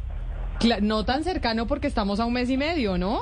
Sea, 30 de marzo. El 30, ah, bueno, sí, falta un mes y medio. Bueno, aunque sí es un excelente precio, eso no me lo va a negar. Don Santiago, muchas gracias. Yo lo vuelvo a llamar a ver si logro comprar eh, ese etiquete. Gracias por su atención. Claro que sí, no, gracias a usted por preferirnos, señora Camila. Recuerde que todas nuestras tarifas están sujetas a cambio y a disponibilidad. Regálame al menos un último minuto, yo dejo registro de todo lo que hemos hablado. En caso tal, ah, bueno, ¿usted acumula millas con Avianca o no? Sí, aquí me acumulo villas con Avianca, sí, señor. De acuerdo, señora Camila, bríndeme su número de viajero frecuente, por favor. 53001-938. Perfecto. Regáleme un último minuto. Camila, pero muy Dígame. amable el servicio, ¿no le parece? Sí, muy amable el servicio, pero me parece, amoroso. pero me parece carísimo el tiquete. Sigo insistiendo, aquí Don Fred me puede decir que es que están igual que United, que están igual que, que. American, me Estamos parece que está carísimo. También Camila y Estamos Claudia nos dice Bianca que tenemos que acostumbrarnos a su nuevo servicio, pero también los colombianos tenemos que acostumbrarnos al dolor de 5 mil que es vida de pobres. Es Claro, que y, a los, ¿qué y, a los, y a los impuestos. Es que si usted, por ejemplo, solo en ese vuelo eh, Bogotá-Washington que nos estaba vendiendo Santiago No, son tremendo. 170 dólares de impuestos. 170 dólares solo en impuestos. Y pues bueno, eso es lo que, lo que tenemos que pagar. Tengo una última pregunta desde Barranquilla ¿Le que está en responder sobre el precio? Claro. No, y que eso es, es que es que tocó Sebastián un punto esencial, que es antes de venir ayer comparé cuál era el precio medio en Colombia en enero del 2020 y cuál es el precio medio en Colombia enero del 2023. Ok. Nuestra tarifa subió 25%. ¿ok? Entre los dos meses. En media, todo lo que es doméstico. ¿ok? Quiere decir que, simplificando, alguien que pagaba 100 mil pesos en, en el 2020, hoy, hoy paga 125 mil pesos. Ahora, cuando usted le pone una inflación del 21%, un combustible que triplicó el precio, triplicó, y el tema de la TRM, si hubiéramos solamente pasado ese costo al pasajero, solamente pasado ese costo al pasajero, hoy el mismo boleto lo estaríamos cobrando no a 125 mil, a 190 mil pesos. O sea, sería 90% de aumento. Exacto. ¿Qué nos permitió bajar los 125? El tema de las maletas, el tema del servicio. O sea, porque efectivamente cuando usted pone el precio del dólar del combustible, el impacto en la TRM, que eso pesa un tercio, 36% del valor del tiquete, más la inflación en Colombia, o sea, está muy duro. O sea, y si no hubiéramos cambiado para este modelo ya, que lo vamos aún a mejorar y nos comprometemos a mejorar, bajar el costo para los tiquetes aún más competitivos, o sea, nunca hubiéramos logrado, bajo el antiguo modelo de Avianca, tener precios tan competitivos como los tenemos hoy, bajo en este, o sea, ambiente de inflación y combustible muy caro con la guerra de Ucrania que todo, todo usted conoce, ¿no? Oscar, la última pregunta que tiene usted es de Barranquilla, en donde mucha gente y muchos vuelos de Avianca van a ir llenos porque se van para el carnaval. Camila, no, pero yo quiero seguir un poquito con la sesión de quejas y reclamos. Y le voy a decir por qué. Porque es que, eh, señor Pedreira, eh, Avianca nació en Barranquilla. Le estoy, le estoy preguntando desde Barranquilla, la ciudad que vio nacer Avianca hace más de 100 años. De tal manera que nos sentimos orgullosos de que Avianca haya nacido acá. Pero la queja tiene que ver con, lo, con los cambios de, de, de, las, de la frecuencia de vuelos, tanto nacionales como internacionales, la reducción que se ha visto drástica en estas frecuencias y también en el cambio de los horarios. Unos vuelos a unas horas tremendamente difíciles para nosotros. ¿Eso por qué se dio, señor Pedreira, y qué posibilidades hay de que nuevamente tengamos el mismo número de, la misma frecuencia de vuelos nacionales e internacionales? Uh, la razón que se dio es, muy fácil, ¿no? La pandemia y los costos que estamos viendo de combustibles que nos están impactando un montón, efectivamente, el costo operativo y la competitividad. Entonces, eso es la razón. Uh, para adelante y dentro del, nuevo modelo de negocio, nosotros queremos crecer más en el punto a punto. ¿Por qué? Porque de la misma manera que el pasajero está pidiendo vuelos más baratos, está pidiendo vuelos más convenientes punto a punto. Entonces, nuestra estrategia de aquí para adelante, o sea, ya el año pasado un poco y siguiendo, uh, es crecer en de las ciudades de Colombia que no sean Bogotá, porque Bogotá, el aeropuerto, como hablamos, está está congestionado, pero de, crecer de otras ciudades en Bogotá para el mundo. Entonces, uh, no le puedo prometer ahora ya cuándo habrá rutas adicionales en Barranquilla, pero lo puedo garantizar que dentro de nuestro plan de negocio sí vamos a seguir creciendo en Barranquilla y con vuelos directos de Barranquilla para el mundo. Le doy un ejemplo muy claro. En Cartagena, solo en el último mes, inauguramos un nuevo vuelo Cartagena-San Paulo y Cartagena-Santiago de Chile.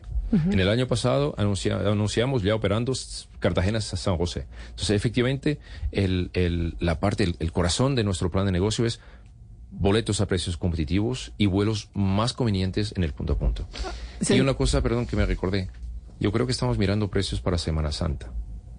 Ah, de 30 de marzo, puede tener Entonces, usted razón, tiene razón. Óigame, señor Pedreira, COO, Chief Operating Officer de Avianca.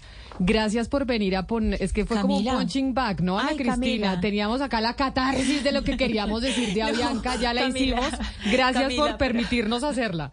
Pero Camila, no, no, no, antes de que se vaya el señor Pedreira, eh, yo le quiero decir una cosa. Mire, yo creo que no es tan difícil hacer un buen cambio y que basta con que ustedes miren hacia atrás, hacia atrás lo que fue Avianca. Y yo quiero contarle, Camila, usted está diciendo lo de la cunita, la experiencia que, que tuve yo como mamá de mellizos y después prácticamente de trillizos porque mi hija nació muy cerquita de sus hermanitos.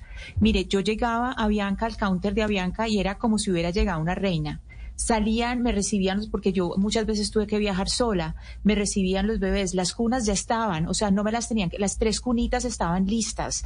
Eh, yo creo que el resto de pasajeros se morían del susto de que les tocara al lado mío, pero, pero las azafatas eran hermosas, me rodeaban porque veían una mamá sola en un vuelo transatlántico y todo ese servicio, todo lo que estamos hablando acá, lo tenían allá. Un servicio que atendieron los niños, me ayudaban, me ayudaban para que yo pudiera ir al baño, me, me cuidaban los niños, me ayudaban a dar teteros, era un servicio muy hermoso. Entonces yo creo que no es tan difícil. Hay que mirar lo que fueron ustedes alguna vez y que eran una gran aerolínea y que daban un gran servicio y que uno quedaba contenta y a uno no se le ocurría volar con alguien distinto a Bianca porque hubo una época en que a Bianca le daba todo a uno. Ojalá sea así y, y que, y que Avianca se vuelva a volver, se vuelva al corazón de los colombianos. Ana, eh, estamos muy conscientes que una transformación es fácil y, estamos muy enfocados que tenemos que reconquistar nuestros pasajeros. Que como decía al principio, nuestro más grande competidor es la antigua Avianca, porque le tenemos que, o sea, convencer del modelo de negocio y después volver a enamorarlos, que es lo que vamos a estar enfocados. Ahora que ya tenemos los aviones con la configuración final, el producto casi final va a ser volver a trabajar para reconquistar todos esos pasajeros que eran locos por Avianca y que se vuelvan a enamorar por Avianca.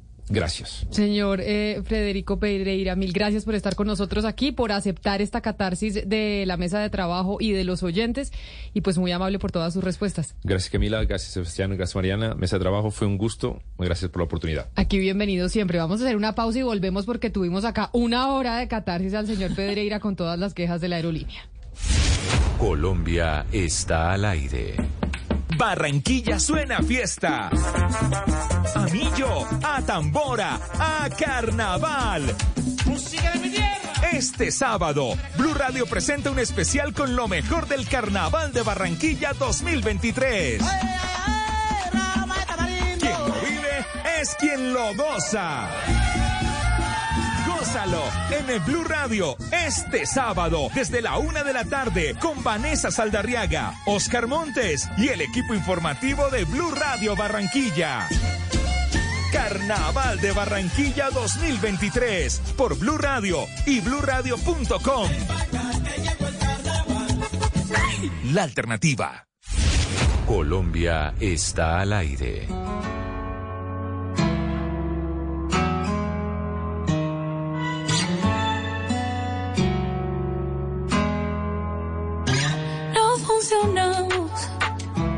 Lo dimos todo, pero no se nos dio. Por eso nos vamos. Pero antes de irnos, vamos a hacerlo por última vez, bebé. Que en el amor no, pero en la cama nos entendemos.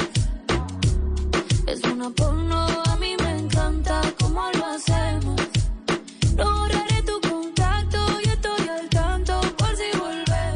Esta canción parece de Semana Santa de los tiquetes que estábamos buscando. Gonzalo Lázaro y estamos oyendo a Carol G. ¿Por qué? Porque es noticia la bichota nuevamente.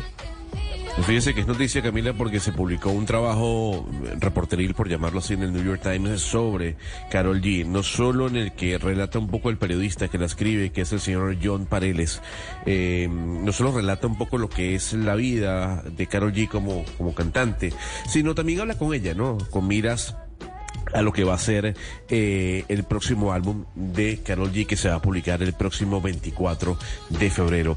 Es un álbum que se va a llamar Mañana será bonito, lo hemos comentado aquí, eh, y que en el mismo habrán eh, colaboraciones muy interesantes, Camila. Por ejemplo, se confirma que va a haber una colaboración con Shakira.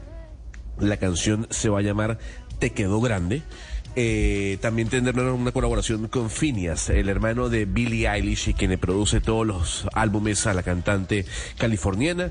También hay de alguna u otra forma colaboraciones con productores muy pero muy importantes de la música urbana. Repito, eh, la fecha de lanzamiento 24 de febrero. En medio de este lanzamiento, Carol G le habla al New York Times. Oiga, Camila, ¿cómo se nota que usted no, usted no estudió en colegio de monjas, ¿cierto? No, yo no estudié, estudié en colegio de solo niñas, pero no en colegio de monjas.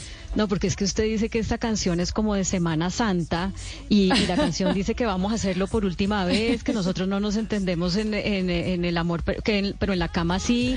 Y pues la Semana Santa, a mí lo que me enseñaron cuando yo estudiaba en colegio de monjas es que en Semana Santa no se podían tener relaciones sexuales porque eso era pecado. Y, y- entonces yo creo que usted relaciona Semana Santa con vacaciones y no Semana Santa con religión. Es correcto, Ana Cristina. Tiene, eh, el Claudia, es correcto. Yo, o sea, como que Semana Santa se vuelve también pues la época en que uno pues sale de semana de receso. Es de las Semana mejores de épocas del año, oiga. Exacto. Era emocionante Pero- la Semana Santa porque uno se iba. Uno se iba de paseo, pero si No, es verdad. Y de rumba y de todo, es decir. Yo también me pero- pues, trato de irme siempre de paseo en Semana Santa. Lo que pasa es que si a usted la oye el, el director de la policía diciendo eso, que esta canción es como de Semana Santa, no me quiero imaginar qué trina ese hombre.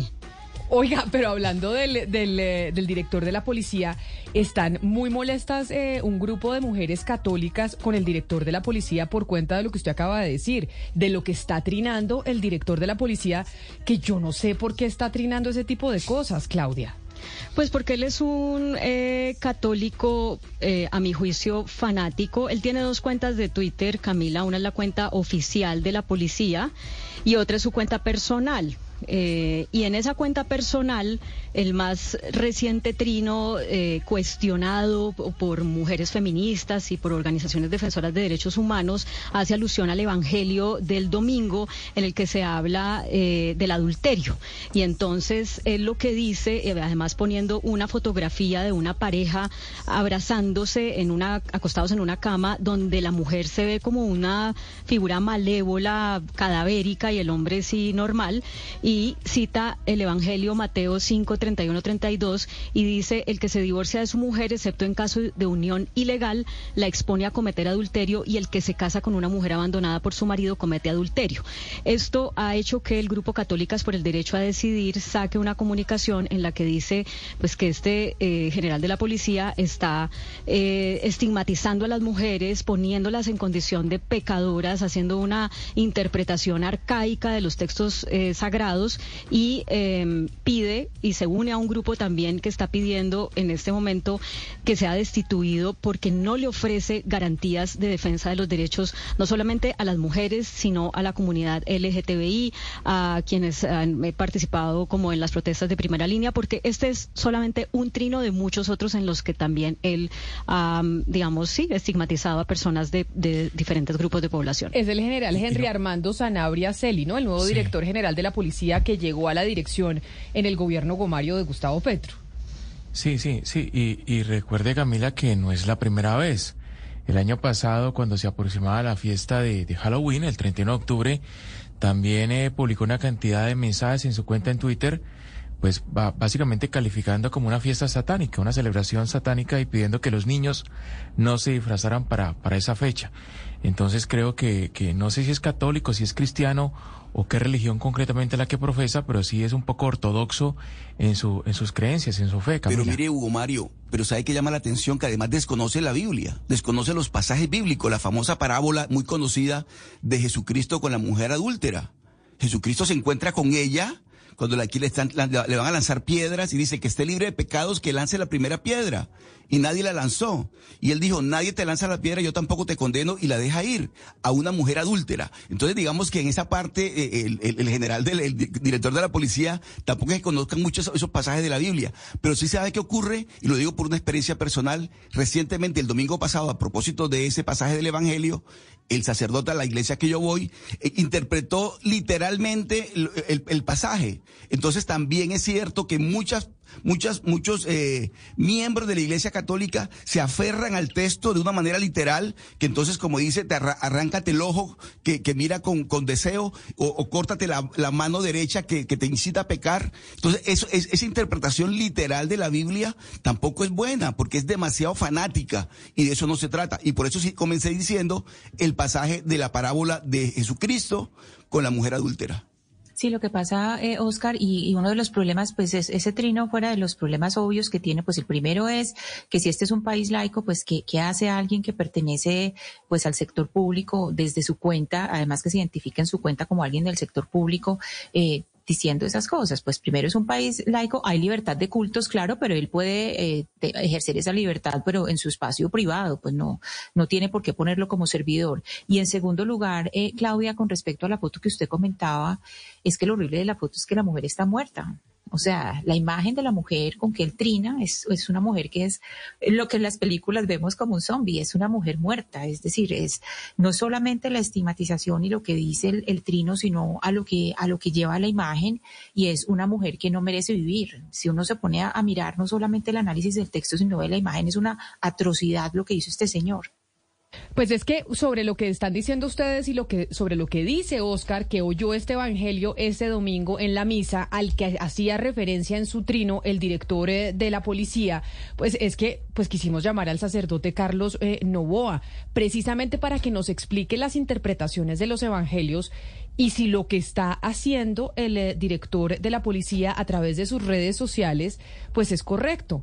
Eh, padre Novoa, bienvenido y gracias por estar con nosotros aquí en Mañanas Blue, hoy haciéndonos un poquito de catequesis y de, y de explicarnos eh, las interpretaciones del Evangelio. Gracias por acompañarnos. Camila, buenos días. A todos los integrantes de la mesa, buenos días.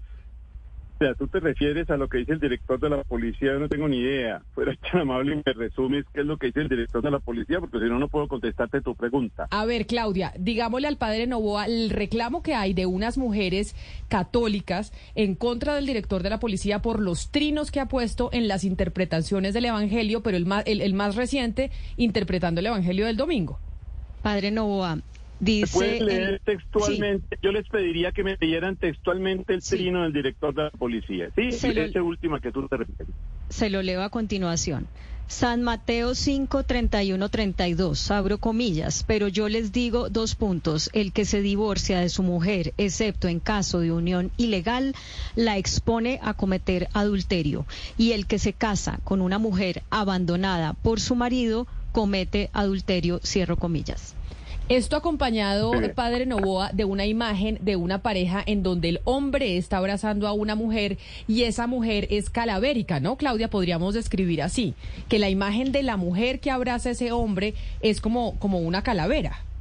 Sí, es como la imagen de la mujer que, como dice Ana Cristina, está muerta, es como un zombie, pero también es como la mujer que incita al hombre a pecar, porque el hombre sí se ve como enamorado, entregado, y ella se ve como con una mirada así eh, malévola. Muy bien.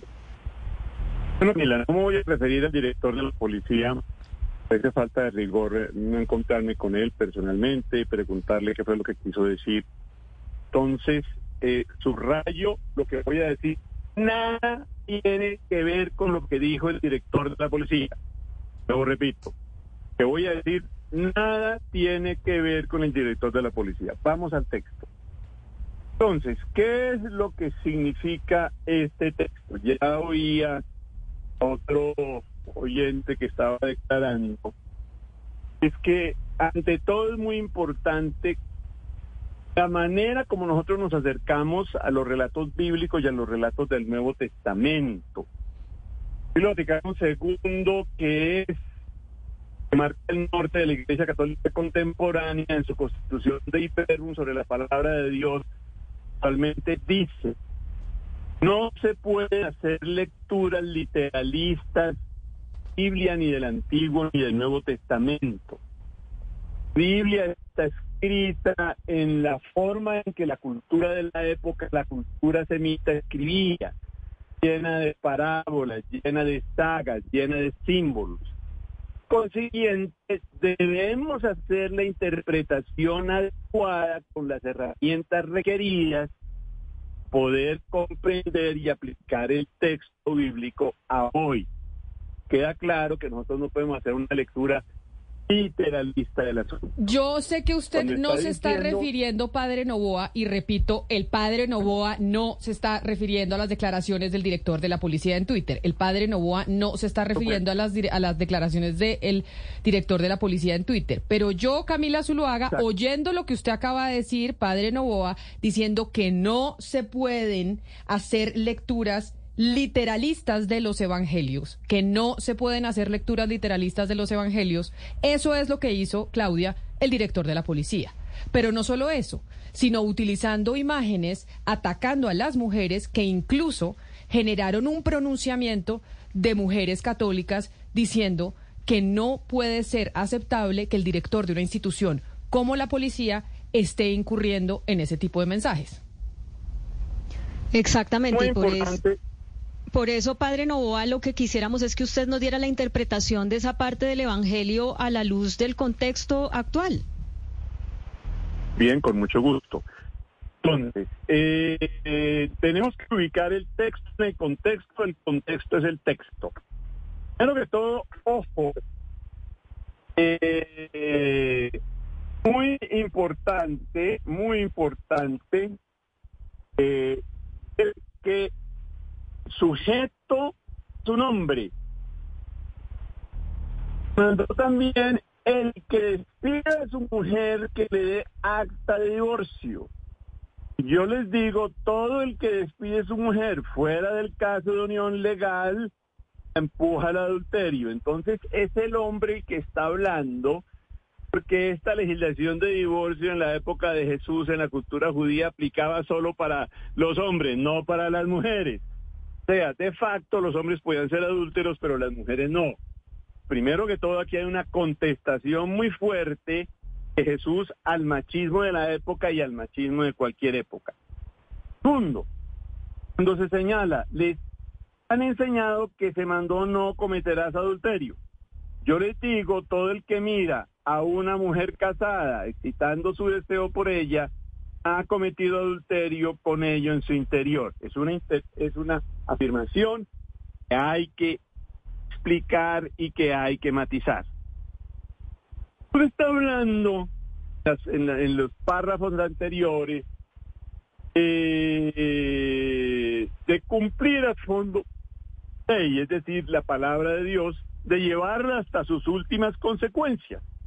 Entonces, por eso ha hablado que no solamente está prohibido matar, sino que también está prohibido rechazar al congénere, al hermano, a insultarlo y que eso es igualmente grave. Igualmente grave asesinar como odiar de la experiencia católica. Y entonces en ese orden de ideas retoma ese mandato del Antiguo Testamento, no cometerás adulterio, y dice un momentico, el tema no es solamente el acto en sí, no se reduce, falta el acto en sí, sino cuál es mi actitud frente a la mujer. Ojo que está hablando es el hombre, no está hablando la mujer.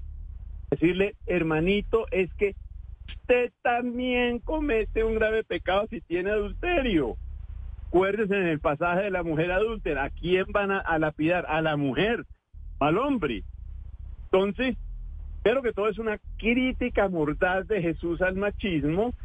Segundo es decirnos, hermanitos, la relación con la mujer y la relación entre hombre y mujer es integral. No se puede reducir, perdón que me ponga un poquito rastrero, se puede reducir a la cama. Una relación de cama, no su merced, es que la vida, la cama es muy importante, pero la vida es mucho más que la cama. Entonces la pregunta del millón es, ¿cuál es tu actitud frente a la mujer? ¿Cuál es tu actitud frente a la sexualidad? ¿Realmente tú tienes una visión integral de la sexualidad? Todos los sexólogos, desde los más ateos hasta los más creyentes, hablan que tiene tres elementos impajaritables, la dimensión corporal, la dimensión psicológica y la dimensión espiritual y, y de sentido es que así tú no estés cometiendo adulterio, pero sin embargo en tu trabajo y en tu propaganda es el cuerpo de la mujer para traficar con él. Entonces, el sentido del texto en última instancia es ese. Primero, picar duramente el machismo, y por eso el sujeto, el hombre, Pero, ¿no? padre. no cometerá adulterio y, y se refiere expresamente al hombre. Segundo, ¿cuál es tu actitud frente a la sexualidad y frente a la mujer? Pero padre, entonces uno ahí se pregunta una cosa, porque lo que usted nos está diciendo es su interpretación, y aquí entramos en el campo de la hermenéutica del texto bíblico, cómo se interpreta el, texto bíblico. A todo el mundo no le va a hablar el padre Novoa desde el púlpito, va a ser otro, otro sacerdote. La Iglesia Católica, ¿de qué manera forma a los sacerdotes o cómo es esa formación sacerdotal para que se mire esto desde esta manera y no con esa literalidad que por supuesto yo no creo que ninguno lo, lo, lo interprete literalmente, pero digamos que no sea esto que siempre ha pasado y es que uno siente que el catolicismo está vertido en buena parte contra la mujer, contra la autonomía de la mujer. ¿Cómo es eso de la interpretación? No, mira, primero de todo ya te citaba Concilio Vaticano II, que es el norte de toda la iglesia contemporánea. Entonces, no hay que hacer lectura literalista, sino que hay que hacerla según el contexto y con las herramientas adecuadas, de las herramientas que da la semántica, la semiología, la sintáctica, la gramática, la antropología, la arqueología, la historia, sociología, la etología de la época, etcétera, etcétera, etcétera. Eso no me inventé yo, es la postura oficial de la iglesia. Segundo, sí, lamentablemente la iglesia, en la iglesia tenemos que avanzar mucho respecto a la igualdad de la mujer con el hombre en la iglesia. Papa Francisco lo ha dicho cla- claramente. Nosotros tenemos que pedirle perdón a las mujeres en la iglesia porque, las, porque eh, a ellas se les discrimina en la iglesia. Entonces, evidentemente que en eso hay que avanzar. Tercero, preguntas sobre la formación de los sacerdotes. Mira, los sacerdotes tienen que estudiar mínimo dos años de filosofía, cuatro años de teología. El eje de la formación teológica es la interpretación bíblica. Entonces, a todos sacerdotes se le dan las herramientas necesarias a no hacer una lectura literalista, sino la lectura que yo estoy haciendo. Está feo lo que voy a decir, pero como dice Santa Teresa de Jesús en el libro de la vida, la verdad es la humildad y la verdad no es soberbia. Mi interpretación no me la saco de la manga. Mi interpretación es lo que pide el Concilio Vaticano II. Tenemos tiempo, por supuesto, para entonces traer las herramientas, la semántica, la semología, la sintaxis, la historia, la, tolo- la la arqueología, la antropología, para demostrar y fundamentar aún más lo que estoy diciendo. Pues padre Carlos Novoa, yo le agradezco mucho que se haya tomado estos minutos para explicarnos entonces que no se pueden hacer lecturas literalistas, que sí se está trabajando dentro de la Iglesia Católica para no siempre eh, culpabilizar a la mujer por muchas de las cosas que suceden. Y si bien entiendo que usted no está refiriendo a lo que dijo el eh, director de la policía, pues sí entendemos nosotros, después de sus declaraciones, que lo que está haciendo el director de la policía con sus trinos, pues no obedece realmente a la doctrina de la Iglesia. Padre Novoa, mil gracias por estar con nosotros. Feliz día. Mila, un honor tu invitación. Muchísimas gracias, siempre a tus órdenes.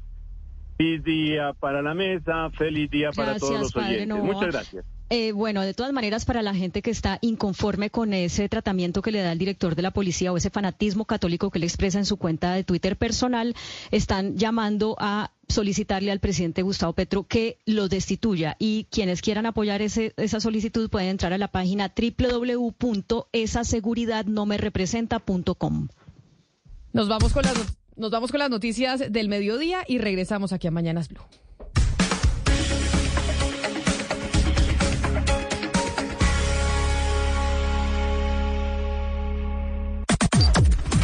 Las noticias del mediodía en Mañanas Blue.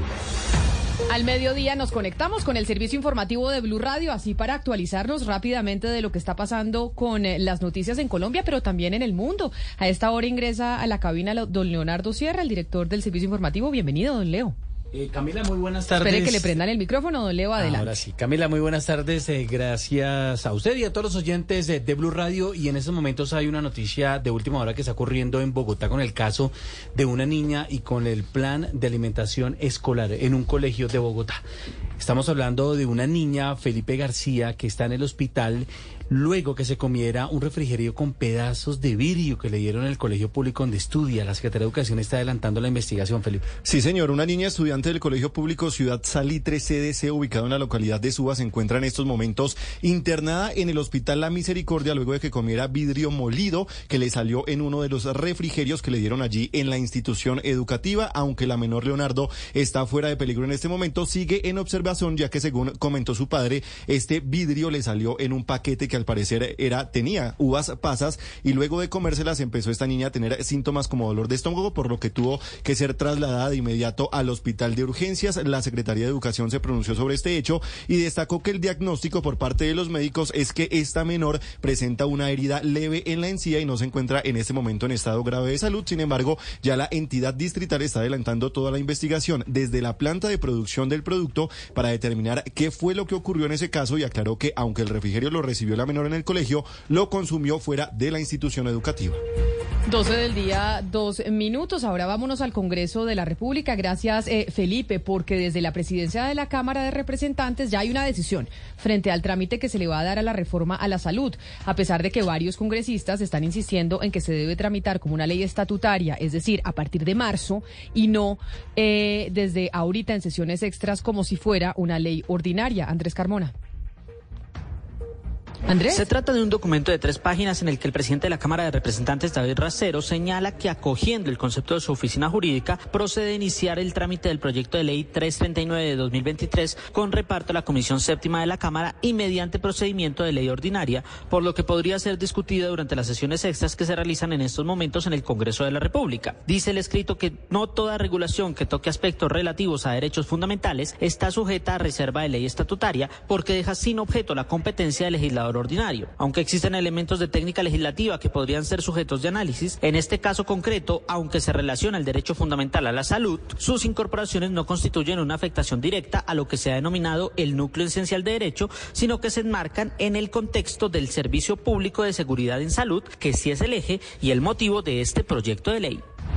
12 del mediodía, 4 minutos y el 8 de marzo se va a realizar la diligencia de indagatoria del excongresista David Barguil dentro de la investigación que adelanta la Corte Suprema de Justicia. Rocío Franco. Mucha atención que la Sala de Instrucción de la Corte Suprema de Justicia acaba de llamar a diligencia indagatoria al excongresista David Barguil. Él deberá comparecer ante el alto tribunal el próximo 8 de marzo a las 8 de la mañana. Hay que señalar que él está investigado por los delitos de tráfico de influencias, cohecho propio, contratos, incumplimiento de requisitos legales y financiación de campañas electorales con fuentes prohibidas. La indagación está relacionada porque en su desempeño como congresista, Barguil aparentemente habría influido ante el gobierno nacional con el objetivo de que se aprobara recursos para el desarrollo de proyectos en Galera Sucre a cambio de beneficios económicos ilícitos. 12 del día, cuatro minutos. Gracias, eh, Rocío. Bueno, vamos a ver qué va a pasar con el senador, con el ex senador David Barguil con esa, eh, ese llamamiento. Pero bueno, vámonos a registrar eh, trancones que hay en estos momentos, Oscar Torres, porque debido a un accidente que se registró en la vía que comunica a Suacha con Mondoñedo, hay un gran tráfico. ¿En qué parte específicamente? Sí, señora Camila, buenas tardes. Pues justamente se trata de un accidente que se presentó en la vía que conduce desde Mondoñedo a Suacha. Esto en esa vía donde ahí eh, queda el peaje de Ramal, a unos 300 metros después de pasar ese peaje. Justamente allí, según cuentan los testigos, el conductor de un camión que transportaba frutas se quedó dormido y otro camión que iba detrás lo chocó, lo que terminó en que ese primer camión se salió parcialmente a la vía y en este momento está generando un trancón inmenso por esa entrada y salida también de la capital del país y del municipio de Suacha. Escuchemos justamente a una de las personas que estaba allí. Es un conductor de un furgón que iba saliendo por la vía Suacha a Mondoñedo y que vio este accidente. Fuerte trancón, pero fuerte es fuerte. Trancón de por lo menos unos 20, 30 minutos. Parecer el compañero, uy, güey, pucha, el compañero le quedó fue como el sueño ya. Camila y Leonardo, en este momento hay una fila larguísima en ese corredor vial donde tampoco han podido llegar eh, hasta este momento las autoridades que tienen la posibilidad, porque recuerde usted que hay una fila completa de carros tratando de salir de Suacha, por lo que la policía tiene que, correr, que coger el carril contrario para poder llegar hasta allí y en este momento la movilidad está muy complicada en ese, en ese carril. Gracias, Oscar. Y Camila, mucha atención para todas las personas que están en el punto de la avenida Boyacá con calle 70 Sur, porque allí hay un accidente de tránsito donde falleció un motociclista que se estrelló contra un camión. Allí en este momento se están ya la Secretaría de Movilidad adelantando las labores de, levantamiento del cuerpo para proceder luego ya a vía en ese punto de la avenida Boyacá con calle 70 Sur. Allí la recomendación es desviar por el sector del Tunal para salir por la calle 68 o salir por el, por el el barrio Mata Tigres para luego salir por la carrera 30. Así que mucha atención, hay trancón a esta hora, se reporta en la avenida Boyacá con calle 70 Sur, sentido sur-norte. Vámonos ahora para el departamento del Huila, Leonardo, porque en el cementerio central de Neiva será intervenido por la JEP y la unidad de búsqueda de personas dadas por desaparecidas. ¿Por qué? Porque de acuerdo con la caracterización, allí se encontrarían más de 300 cuerpos inhumados sin identificación que serían víctimas del conflicto armado. Silvia Tutuaga. La unidad de búsqueda de personas dadas por desaparecidas identificó y caracterizó en el cementerio central de Neiva los posibles lugares en los que habrían sido enterradas las personas no identificadas y que podrían haber desaparecido durante el conflicto armado en el Huila. De esta manera inicia la primera intervención del Campo Santo y la recuperación de dichos cuerpos. Smith Duarte, secretaria de Paz de Neiva. La unidad de búsqueda de personas dadas por desaparecidas con un equipo forense viene realizando unas actividades dentro del cementerio central que permita de alguna manera una intervención dentro del cementerio central de Neiva para dar con el paradero de personas desaparecidas en el marco del conflicto armado. Y es que desde hace más de un año la JEP decretó medidas cautelares en este campo santo con el fin de proteger los cuerpos que podrían corresponder a víctimas de desaparición forzada. 12 del mediodía, 8 minutos y tres integrantes de la disidencia Jaime Martínez fueron capturados en Cali. Según la policía, estas personas participaron en el atentado con explosivos contra el CAI ubicado en el Parque El Barrio Obrero el pasado 22 de diciembre. Lina Vera.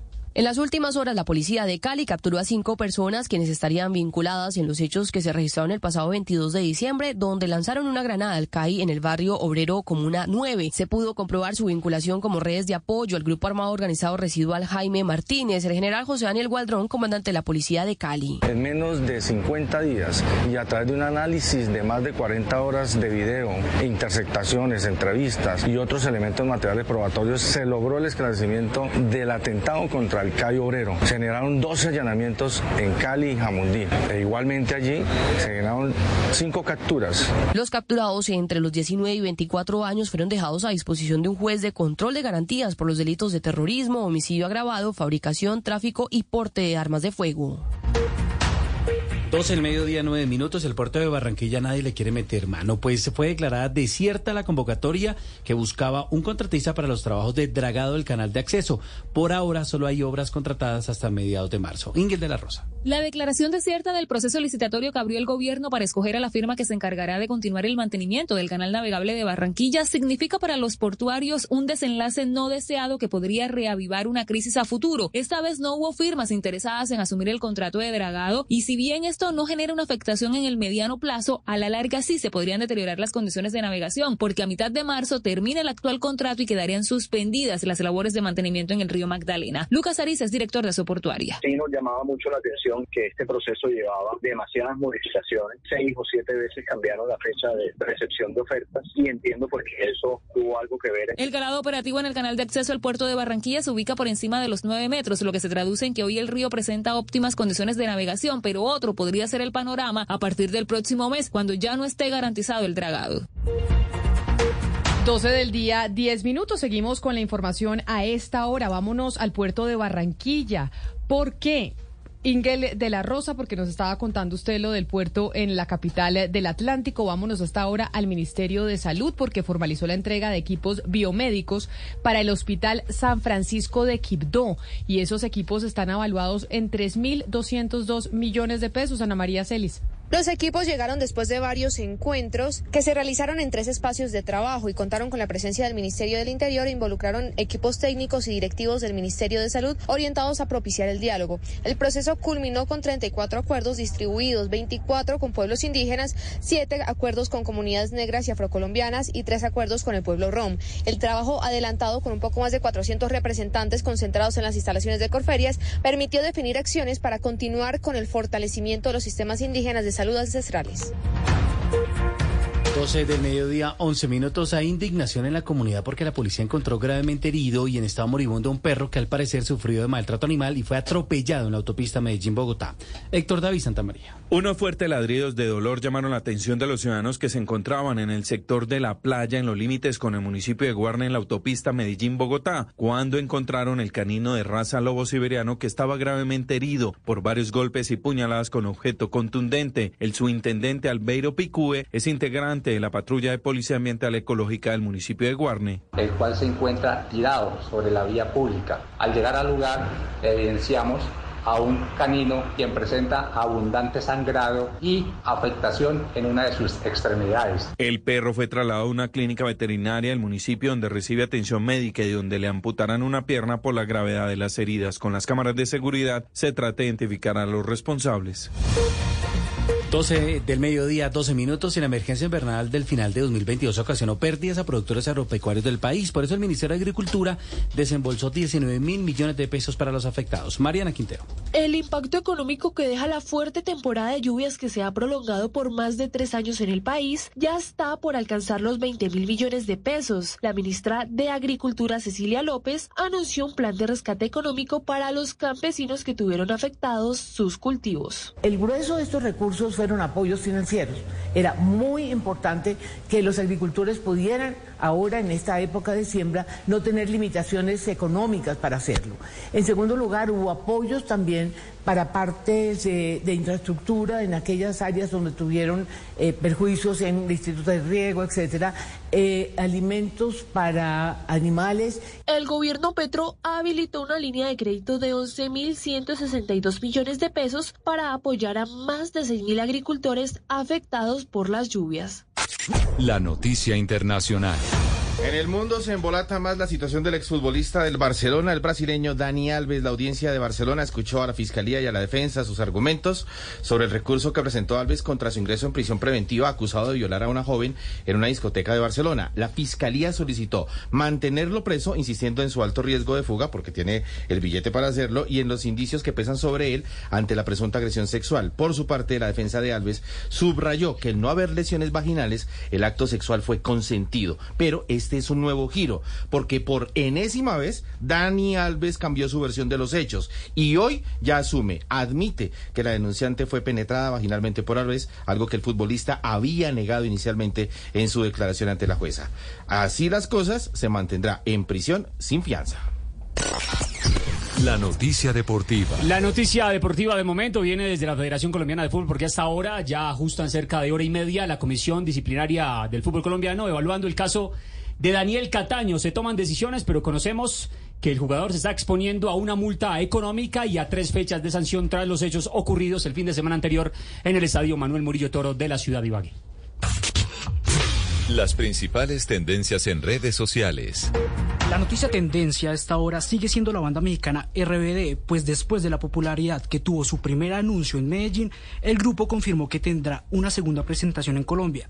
Sin embargo, los usuarios en redes sociales siguen mostrando su malestar, pues aseguran que adquirir los boletos se ha vuelto bastante complicado y que la fila virtual es de horas. Esta y más noticias en blurradio.com.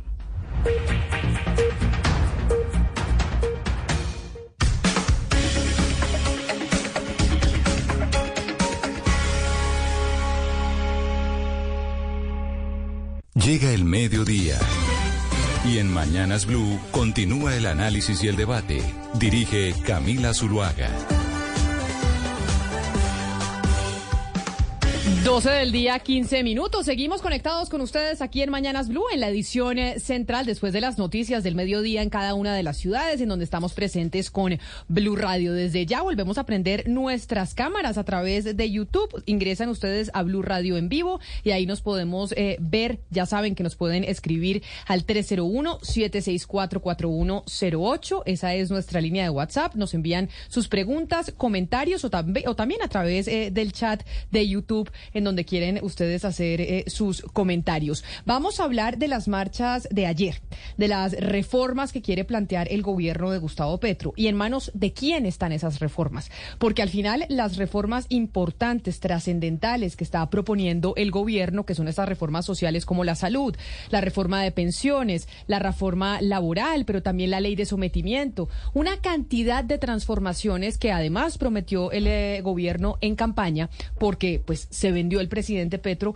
como el gobierno del cambio, pues esto terminará en la Corte Constitucional.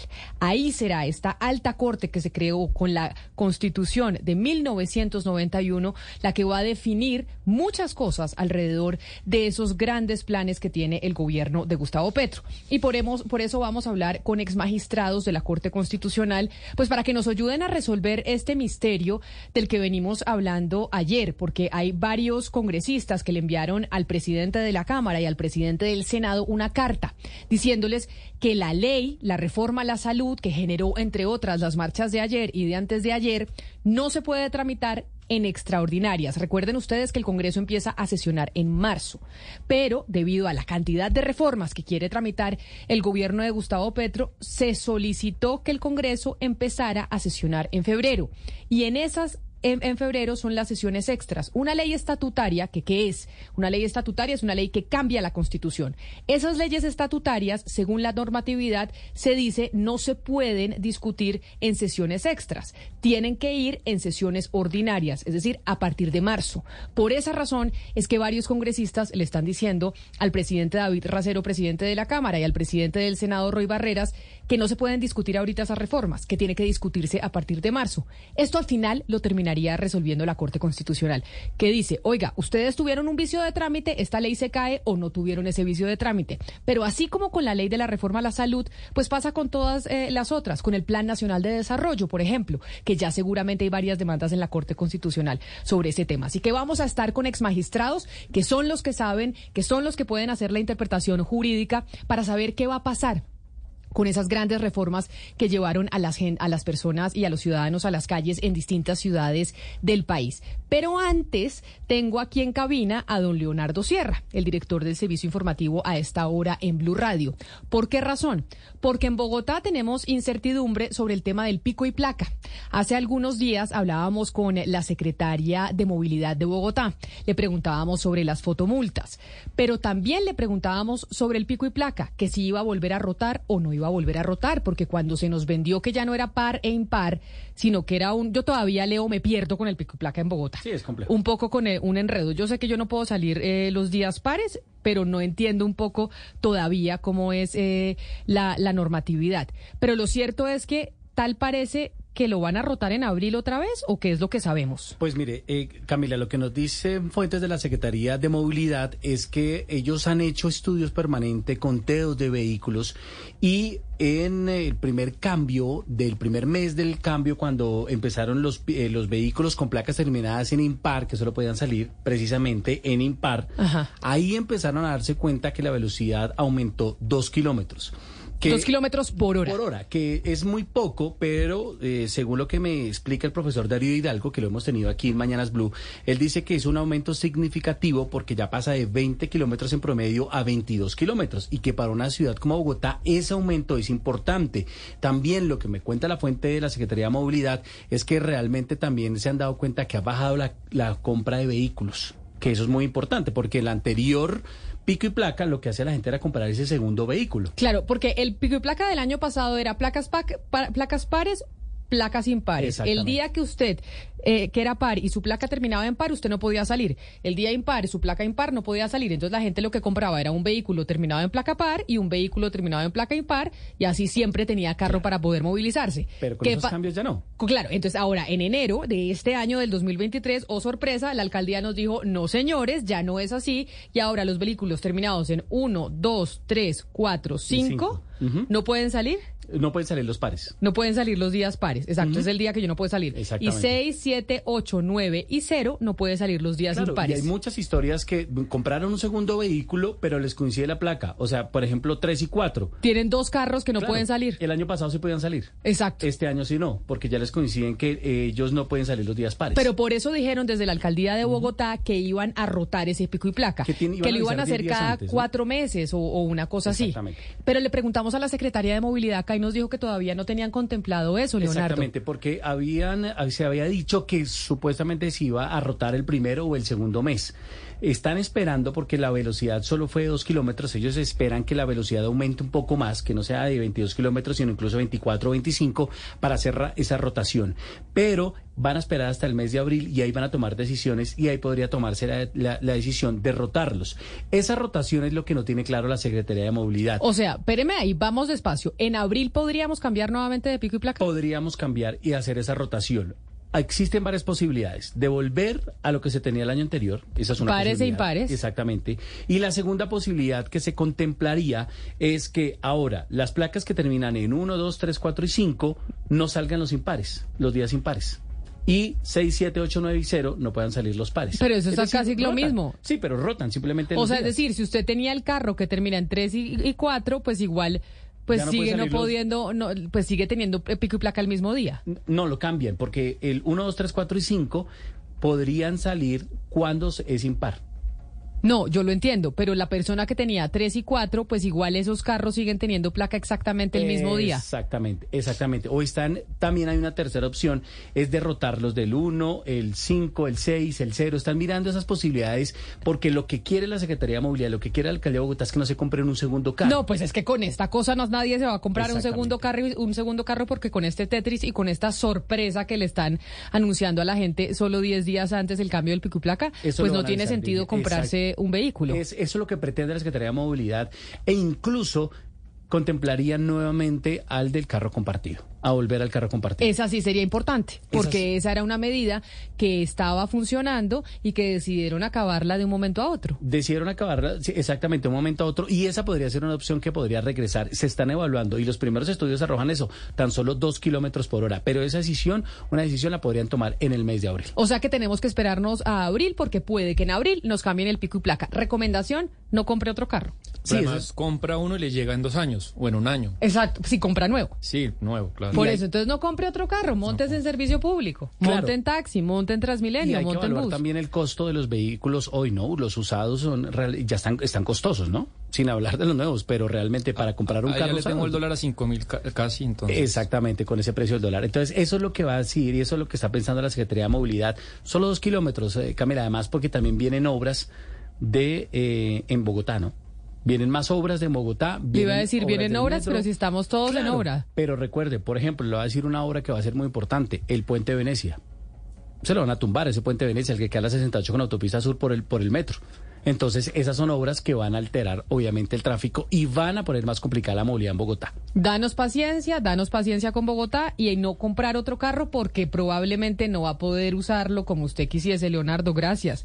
Bueno, Pero Camila, sobre, Pero- sobre el dólar, dígame. Hay, hay una cosa muy rápida y eso es muy en serio. Las personas dicen, pero ¿por qué no hacen más vías? No importa, entre más construyan vías, más carros va a haber. O sea, los, los trancones van a seguir siendo los mismos. a bajarse del carro y a montarse en servicio público. Sobre el dólar, Mariana y Sebastián, hoy el dólar está casi eh, a 5 mil pesos, como decía usted, está en promedio en 4.972. Yo lo tengo ahorita en 4.935. Sube 111 pesos respecto al cierre de ayer y es eh, una apreciación del 2%. Mejor dicho. Tremendo. Pero esto no se debe solamente porque no falta el que sale a decir que esto puede ser por las marchas, por las manifestaciones, por el balcón del presidente Gustavo Petro. No, esto Mariana obedece también a que la inflación en Estados Unidos pues No no ha cedido tanto como se quiere y se sabe que la Reserva Federal va a seguir con su intención de subir las tasas de interés. Exactamente. No, no bajó tanto, bajó como 0.1% prácticamente. Eh, en enero, en diciembre estábamos en el 6.5% comparado al año anterior. En enero quedamos en un 6.4% y pues también lo complicado es que también subió la inflación con respecto a diciembre. Entonces eso es la preocupación. Hay muchas cosas que siguen subiendo, por ejemplo, los arriendos que eh, siguen empujando mucho la inflación. Eh, el- eso es- esa medida de la inflación por fuera de los productos con los precios más volátiles tampoco está cediendo mucho. Entonces, pues se especula que la Fed va a salir la próxima vez y por mucho tiempo más o por un tiempo más prolongado del que se esperaba a subir las tasas de interés. Y usted sabe que eso atrae el dólar porque la gente quiere comprar eh, bonos, por ejemplo, de Estados Unidos, pues porque son más estables y prefiere invertir en dólares que en, por ejemplo, pesos. Entonces, así vamos a ver de pronto la cosita que suba. Sí, aunque eso es verdad, pero también es cierto que la brecha de nosotros con nuestros pares es grande, es bastante grande. Es decir, se ha devaluado más la moneda colombiana que las otras monedas del vecindario. Incluso si usted hace el corte, uno puede hacer el corte desde que Petro ganó o desde que el presidente asumió, puede haber otros cortes, pero desde ese momento hasta hoy, el peso chileno se ha apreciado respecto al dólar, el mexicano también se ha apreciado respecto al dólar. Pero eso también lo tenemos que ver con las cifras de inflación de cada país. Yo no sé cuáles son las cifras de inflación de México y Chile, pero por ejemplo, si usted mira el famoso Big Mac Index, el, el peso eh, colombiano no está tan subvalorado como lo estaba hace un año, año y medio, por ejemplo. Entonces eso significa que nuestra inflación está es, es Sí, preocupante. pero, pero la devaluación de Colombia es, es especialmente fuerte respecto a sus pares, es, es muy fuerte. Y hay, de acuerdo, pero digamos que, bueno, esa es otra discusión sobre cuál es la razón por la cual el dólar está subiendo tanto. Lo cierto es que otra vez nos estamos acercando a los 5 mil pesos. Pero les dije que íbamos a hablar de las reformas, de las manifestaciones. Ayer fue la de la oposición, el martes fue la del gobierno, la, la convocada por el presidente Gustavo Petro. Y todo alrededor de la erradicación de la reforma a la salud. Digamos que esa fue la cereza del cóctel, a pesar de que también eran manifestaciones apoyando o rechazando otras grandes reformas, la laboral, la pensional, la ley de sometimiento. Y frente a la carta que enviaron los congresistas a, de distintos partidos, de distintas tendencias políticas a los presidentes de Senado y Cámara. Como esto va a terminar en la Corte Constitucional, hemos querido llamar a dos exmagistrados de la Corte. Quiero empezar por saludar al exmagistrado Jaime Araujo Rentería. El magistrado Araujo eh, estuvo en la Corte Constitucional del 2001 al 2009. A él reemplazó la curul, la curul no, la silla que dejó Carlos Gaviria Díaz en la Corte y cuando sale Jaime Araujo entra Juan Carlos Henao. Es decir, podemos eh, mencionar que el eh, doctor eh, Jaime Araujo Rentería pues ocupó una silla progresista dentro de la Corte Constitucional. Por eso, ex magistrado, bienvenido a Mañanas Blue. Gracias por atendernos. Gracias a usted y a su gran audiencia, Camila. Ex magistrado, así como profesor de Derecho para quienes no sabemos quién tiene la razón aquí o no, y es, ¿puede la reforma a la salud tramitarse en el Congreso de la República en horas extras o tiene que esperarse hasta marzo y tramitarse como si fuera una ley estatutaria, que es aquella que cambia la Constitución, y no como una ley ordinaria, que es lo que eh, están diciendo desde el Gobierno Nacional? Bueno, varias cosas. Lo primero es que más o menos ya se acabó en Colombia el debate de que la salud es un derecho fundamental. Cuando yo llegué a la Corte se decía que la salud no era un derecho fundamental. Yo hice varios salvamentos de voto, pero ya hoy es pacífico que la salud es derecho fundamental. Teniendo eso claro, los derechos fundamentales se tramitan a través de leyes estatutarias, no de leyes ordinarias. Esas leyes estatutarias, la Corte ha dicho que tienen reserva de ley. ¿Qué quiere decir eso? Que solo el legislador puede tocar ese tema. Y además se dice lo siguiente, que es un legislador especial. ¿Qué es un legislador especial? El legislador estatutario. La Corte ha aceptado que lo que es el núcleo esencial de un derecho solo puede tocarse por la ley estatutaria. Me explico. Por ejemplo, la libertad de reunión. Yo no puedo establecer en una ley que yo me reúna conmigo mismo, yo con yo. ¿Por qué? Porque el derecho de reunión, por antonomasia, implica pluralidad de personas. Entonces, lo que es el núcleo esencial del derecho, solo ley estatutaria. Lo que no es núcleo esencial puede hacerse a través de ley ordinaria. Eso es. Pero en ese orden de ideas, traduciendo, traduciendo, doctor Escobar, quiere decir que esta reforma a la salud sí se puede discutir según su criterio jurídico en estas sesiones extras o no? No, no, ya ese es otro tema, Camila. Si usted ve, el tema es si debe hacerse por legislador y puede hacerse por legislador estatutario. Todo lo que es núcleo esencial, legislador estatutario. Y puede haber, habría que mirar si hay parte del núcleo esencial, porque eso implicaría una ley estatutaria. Definido que es una ley estatutaria, el segundo tema es si se puede tramitar una ley estatutaria en sesiones ordinarias o si puede hacerse en sesiones extraordinarias. En sesiones ordinarias no hay duda. ¿Cuáles son las sesiones ordinarias? Porque la Constitución habla de la legislatura. Una legislatura son dos periodos de sesiones ordinarias que van del 20 de julio al 16 de diciembre. Y la segundo periodo de sesiones ordinarias es del 16 de marzo al 20 de junio. Todo lo que se haga por fuera de esas fechas son reuniones extraordinarias. Entonces, en mi sentir, todo lo que es núcleo esencial del derecho de la salud, ley estatutaria. Y si es ley estatutaria, solo puede tramitarse en sesiones ordinarias.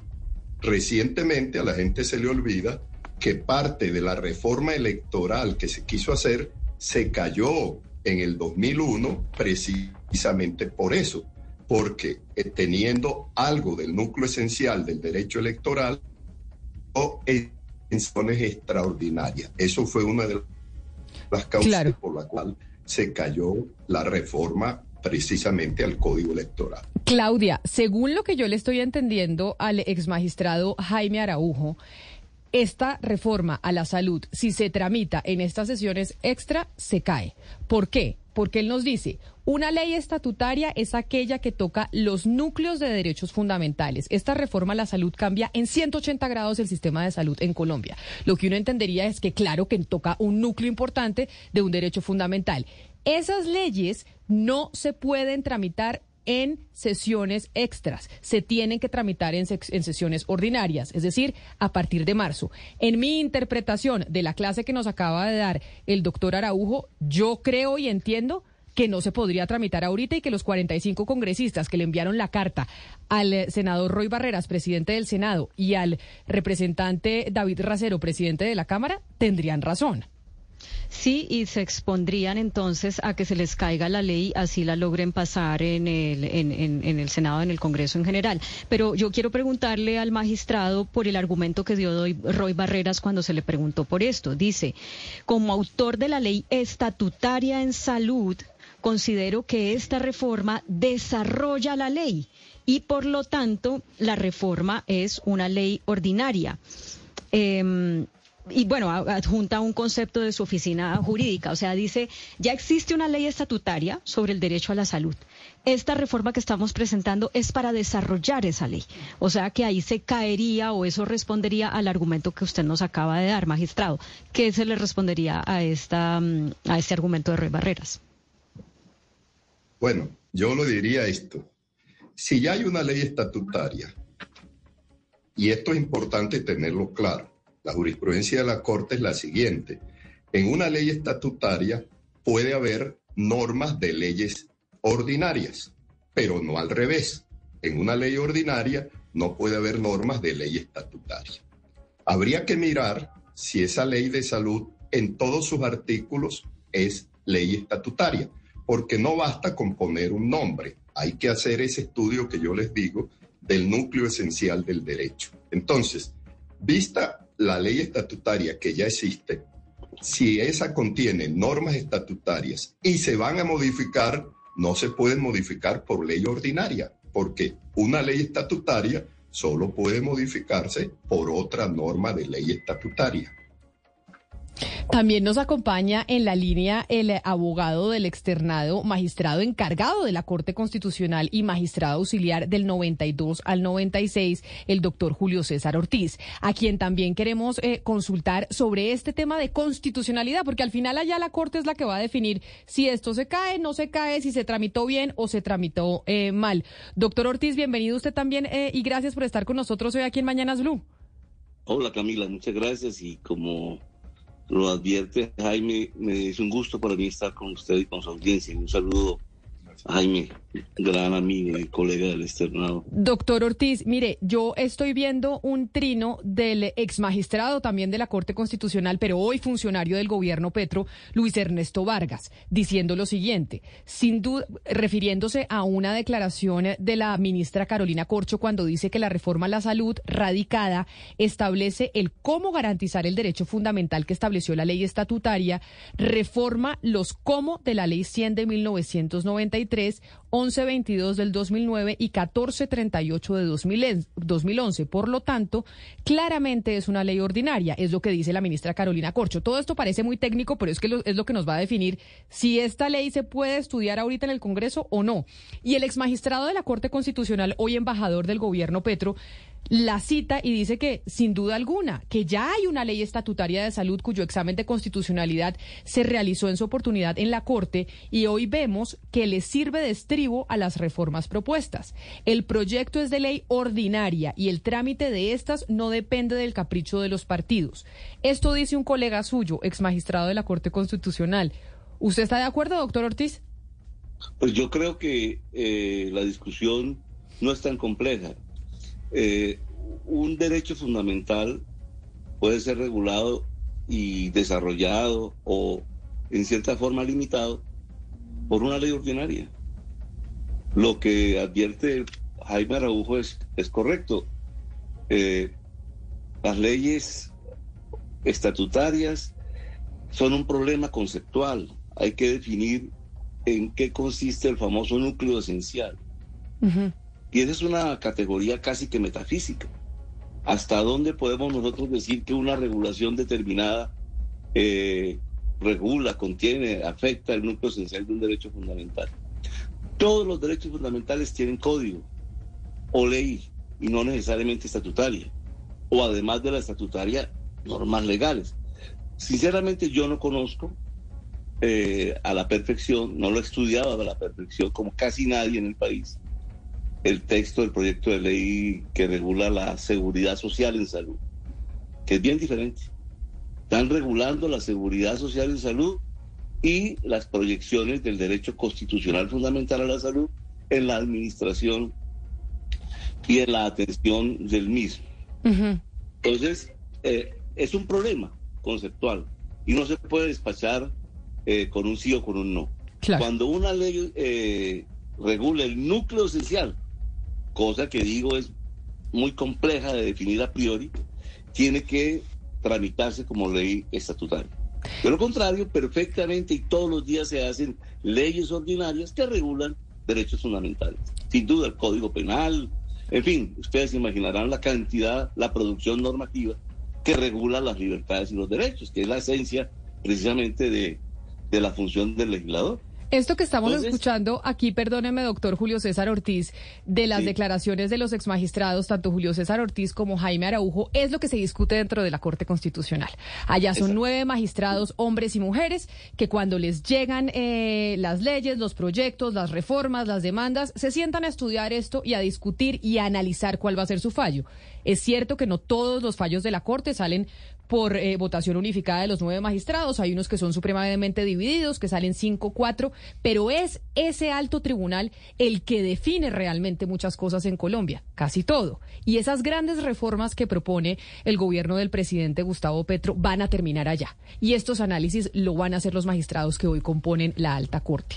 Yo quiero más allá de lo jurídico, preguntarles a ustedes dos, porque sé que entienden también de lo político, entre otros, eh, doctor Araujo, porque usted fue candidato presidencial, y es las declaraciones del presidente Gustavo Petro el martes desde el balcón en la Casa de Nariño.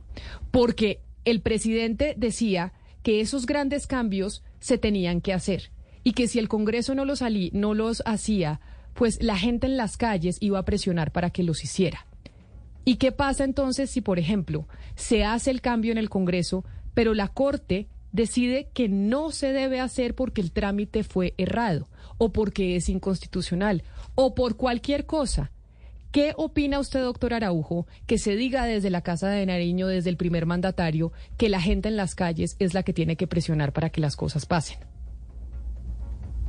Bueno, Camila, yo quiero de todas maneras mirar un poco el tema jurídico y después responder su pregunta de contenido de opinión pública. Mire, el tema jurídico es este.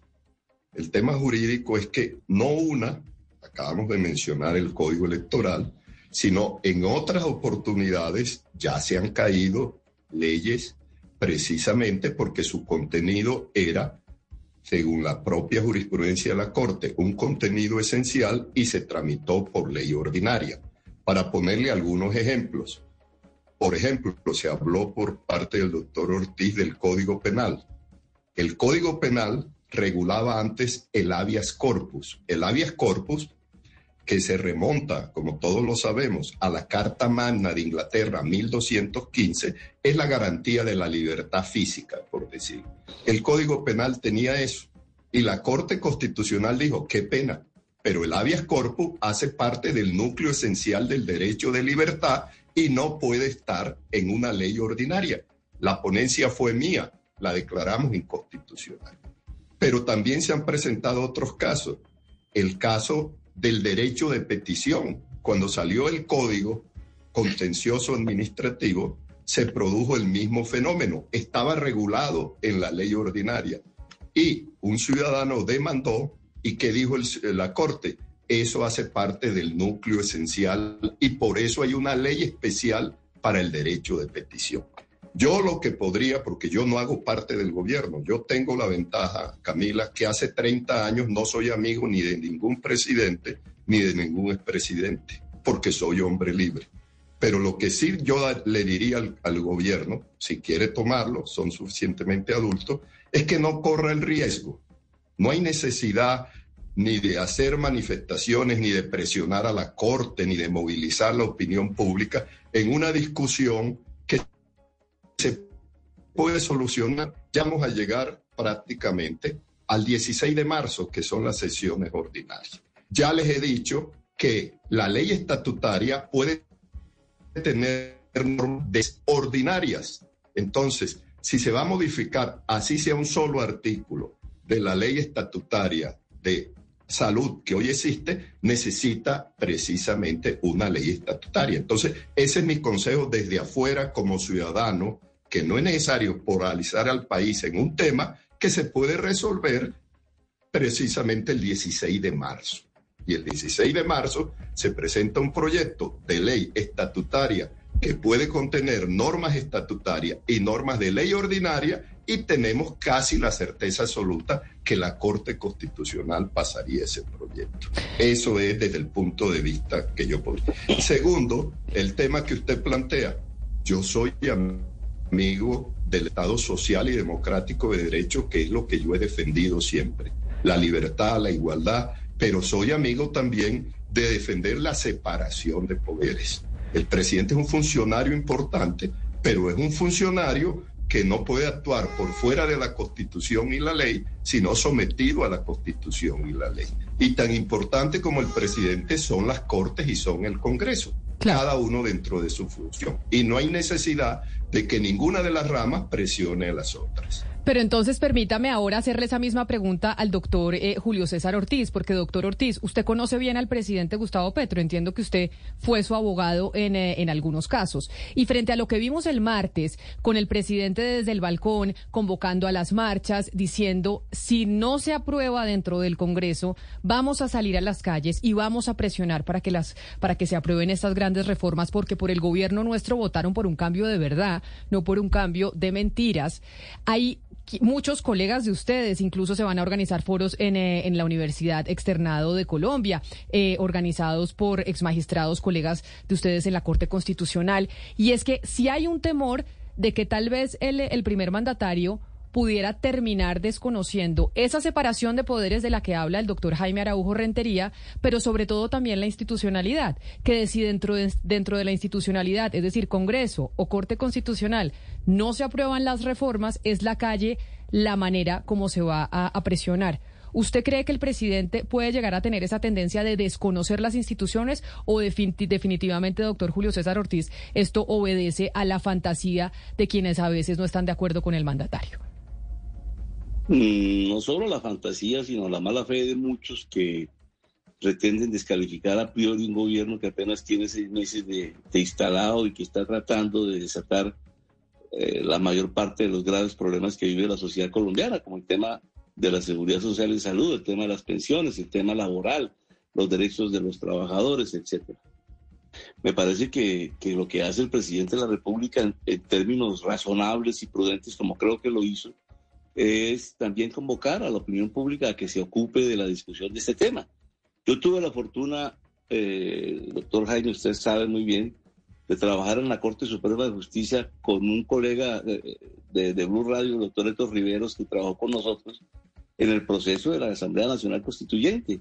Nadie cuestionaba ciertamente la, la voluntad del presidente Barco y luego de Gaviria de proponer la discusión popular. Lo que vino ya es otra cosa, el desarrollo de la Corte, pero estas manifestaciones a mí me parecen saludables en una democracia institucional, como la nuestra y participativa como debe ser la nuestra. Yo creo que hay que perderle miedo al, al dictador, al logro que desde, la, desde el balcón de la Casa de Nariño o de cualquier palacio presidencial de América Latina llame a discutir las, los principales problemas de la sociedad. Me parece muy bien. Mucho más cuando no tiene ciertamente medios eh, de opinión pública, periodísticos, institucionales que realmente sean voceros suyos, como no debe ser. Lo otro es que quería precisar también algo, Camila. Yo no comparto con el doctor Jaime Araujo la idea de que no puede haber eh, trámite de una ley estatutaria en, sesiones extraordinarias. De hecho, la discusión ya es de un día, dos días, ¿no? Eh, perdón, de un mes.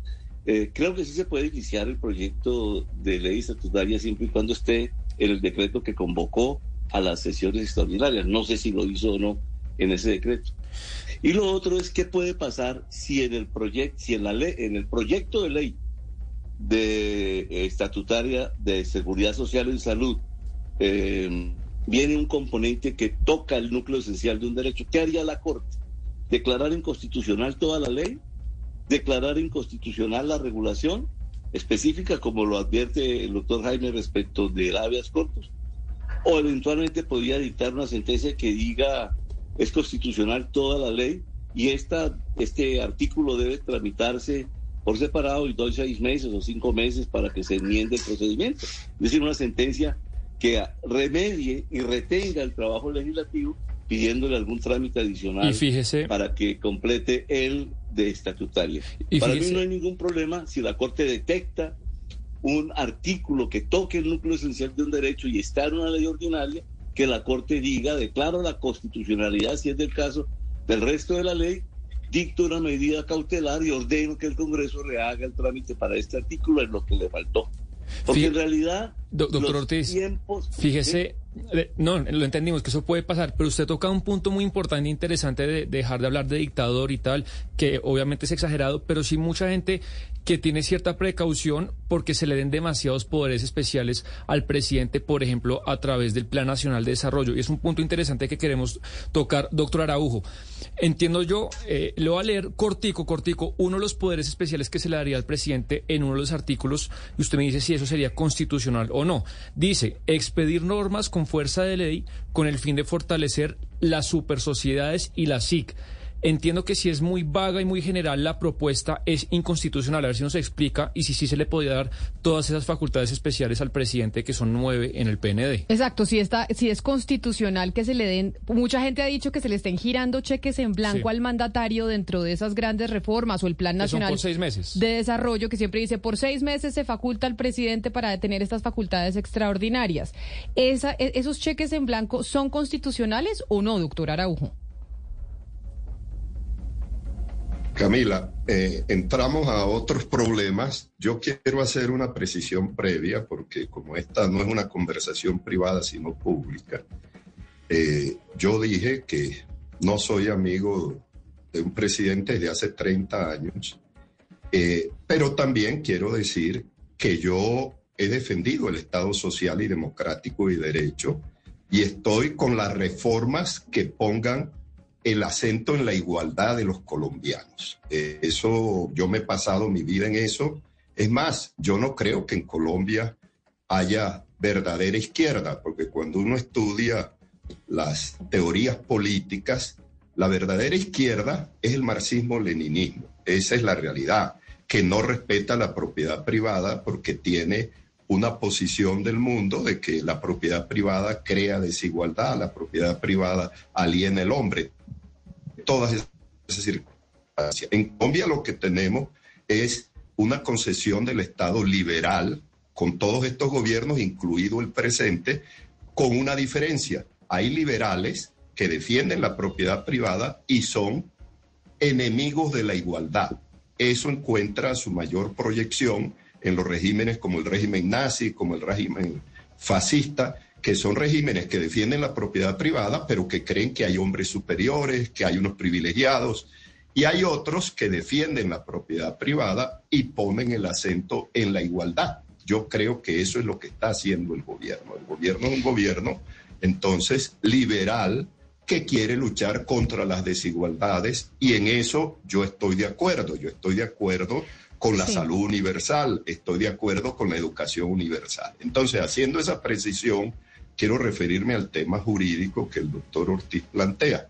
El doctor Ortiz sabe que yo pues tengo posiciones individuales, pero aquí nos toca tenernos a lo que la Corte hoy en día tiene. Y lo que la Corte hoy en día tiene es que si hay una norma estatutaria en una ley ordinaria, la declara inconstitucional. Por eso declaró inconstitucional el Código Electoral.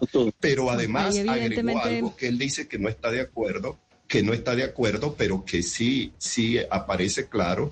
Una de las causales para declarar esa ley inconstitucional fue que se había tramitado en sesiones extraordinarias. Entonces, Vuelve mi consejo, no corran riesgos sin necesidad. Gracias, magistrado Araujo. Evidentemente hay una diferencia entre ustedes dos respecto a esto, pero como nos queda poco tiempo, quiero introducir un, un tema y pues le voy a pedir solamente al doctor Ortiz que me conteste porque nos queda poco tiempo.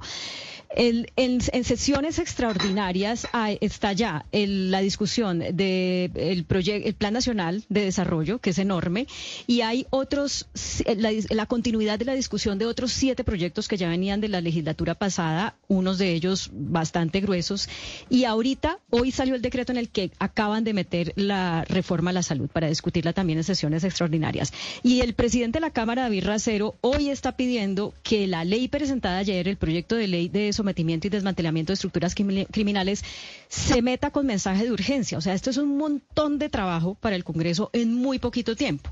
La pregunta para ustedes si hay habría un vicio de constitucionalidad en caso de que esto, digamos, la reforma a la salud sea aprobada en estas circunstancias, porque es que es materialmente imposible estudiar tantos proyectos tan importantes en tan poco tiempo. Ciertamente es casi imposible, sin duda. Es una una apuesta osada, con cierto grado de, insensatez en el manejo de los tiempos. No creo que este Congreso sea un Congreso de aplanadoras. Tampoco es un Congreso y un gobierno que compre votos como pudo haber ocurrido en otras oportunidades. Yo creo que este es un Congreso que tiene ciertamente una mayoría recién configurada en favor del gobierno, pero que es deliberativo. Hay partidos, hay organizaciones que de pronto no van a estar conformes ni contentas ni van a avalar algunas de las decisiones que contienen estos proyectos. Pero yo insisto, si de pronto, eventualmente en la ley ordinaria hay un elemento que configure un núcleo, el núcleo esencial, la alteración, lo, lo correcto no es declarar inconstitucional la parte ordinaria de la ley ordinaria, sino buscar una salida para que la parte estatutaria que aparece en una ley ordinaria se corrija, se enmiende, se ajuste o se tramite dependiendo un poco de la Ortiz. Pero, doctor Ortiz, yo sigo sin entender bien. A ver, si, si se llega a tramitar como ley ordinaria, digamos que se caiga, ¿cierto? Digamos que se hace todo el trámite. No, y, es un presupuesto. El presupuesto no es así. Digamos, el pedacito tal vez, pero no la ley ordinaria. Bueno, si se tramita mal, entonces, ¿cuál, ¿cuál sería esa segunda oportunidad? ¿Cómo se le podría dar un segundo aire para que pasara o ya no tendría ese segundo aire? El pedazo, el pedazo, la parte, el artículo, la disposición que regule de manera sustancial un derecho fundamental, en mi opinión, puede ser enmendado con una orden de la Corte Constitucional si eh, el arreglo, la corrección eh, es posible. Tema de días, tema de semanas, en fin. Porque en realidad, ¿cuál es la diferencia entre estatutaria y ordinaria? Fundamentalmente en que debe tramitarse en seis meses y pase eh, a la Corte Constitucional un control previo. Es el único control previo que tienen las leyes, las leyes o los proyectos de ley en Colombia. Entonces, la gran diferencia no, no, no es nada más que eso. Claro. Las leyes estatutarias tienen un trámite cualificado, pero se tramitan por el Congreso, ¿no? En mi opinión, pueden ser tramitadas en sesiones extraordinarias y no habría ningún problema. El problema es si, como dice el doctor Jaime Araujo, en una ley ordinaria aparece una regulación que toque el núcleo esencial del derecho a la salud. Y que es muy probable. Y que es muy probable, porque aquí estamos haciendo reformas, grandes reformas. No solo en el caso de la reforma a la salud, sino en otras tantas. Doctor Araujo, pero usted quería intervenir cuando estaba hablando su colega, el doctor Ortiz. Sí, sí. Tres cosas, tres cosas brevemente a mi amigo. Lo primero es que cuando la Corte declara inconstitucional una norma que debería ser de ley estatutaria, no manda a corregirla, sino que obliga a que se haga una ley estatutaria. Entonces van a perder el tiempo, porque van a necesitar para esa parte una ley estatutaria. Segundo, si es importante las leyes estatutarias porque hay una jerarquía normativa. Es como si tuviéramos arriba la Constitución, la ley ordinaria, pero antes de la ley ordinaria están las leyes orgánicas y las leyes estatutarias. ¿Qué quiere decir eso? Que si una ley ordinaria contraría la constitución, es inconstitucional, pero si contraría una ley estatutaria, también sería inconstitucional. Entonces, las leyes estatutarias son muy importantes porque tienen una jerarquía mayor que la ley ordinaria. Y si una ley ordinaria se, se, se opone a la ley estatutaria, puede ser declarada inconstitucional la ley ordinaria. Y finalmente, quiero terminar con esto.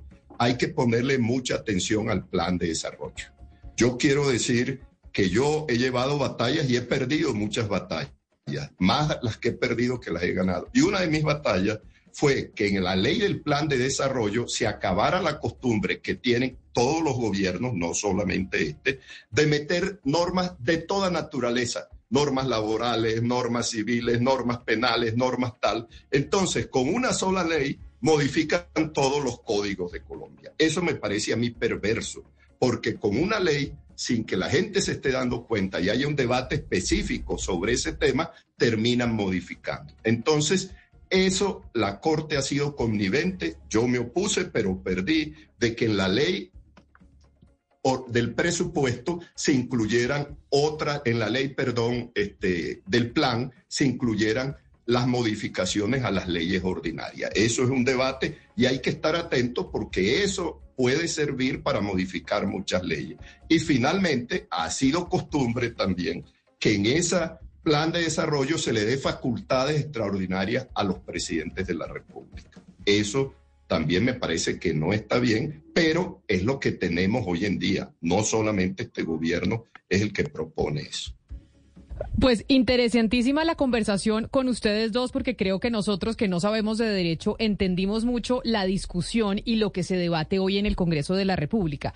Me, quedo con dos cosas. Uno, la recomendación del doctor Araujo que dice que le dice al gobierno y al Congreso no tome riesgos, tramite esto en, como si fuera una ley estatutaria, espérese a marzo y tramítelo ahí. No tome riesgos para que no se le vaya a caer en la Corte Constitucional. Y me quedo con lo del doctor Julio César Ortiz, que es una fantasía los que ven en Gustavo Petro un desconocedor de las instituciones y que ven en Gustavo Petro un eh, desconocedor de la mm, pues de la independencia de los poderes, que este gobierno hasta ahora está empezando y no podemos eh, juzgarlo solo por estos meses que, que lleva en el poder. Creo que esa puede ser como una gran conclusión, a pesar de que los dos difieren en si se puede tramitar en este momento la reforma a la salud, doctor Ortiz, o no. Una última cosita porque se nos acaba el tiempo. No, yo sí creo que se puede, pero además, para ahondar en la discusión, ¿qué, qué, qué pasa con que en una ley estatutaria se introduzcan elementos que son ordinarios, digamos, de un trámite, de un contenido ordinario? ¿Se caería la ley estatutaria? No, digamos, el tema es ese, la complejidad de la actividad legislativa puede suponer que dentro del texto de la ley estatutaria haya regulaciones eh, de ley ordinaria y dentro de una ley ordinaria haya alguna regulación estatutaria. Habría que dictar una sentencia que module, que controle y que eh, eventualmente ordene la corrección yo no, yo no soy abogada, doctor Ortiz, se me acaba el tiempo, pero yo lo refutaría diciendo, claro que una ley estatu claro que dentro de una ley estatutaria se pueden discutir cosas ordinarias, pero no viceversa, porque en la, en la estatutaria se toca el núcleo, que son cambios fundamentales de la Constitución. Entonces, por eso yo, que no soy abogada, no le aceptaría el argumento. En una estatutaria se pueden discutir cosas ordinarias. En una ordinaria no se pueden discutir cosas estatutarias. Y el doctor Araujo me está dando la razón. se no lo estoy oyendo. Puede corregir. que se puede corregir y no es el precipicio del, del texto, ¿entiende? La ley tiene facultades para enmendar los defectos procedimentales. No hay una gran diferencia en la materia. Y lo otro que preguntaba el, periodista joven que está aquí en la pantalla, que no, no le veo el nombre, facultades extraordinarias ha sido la regla de toda la historia de la legislación colombiana.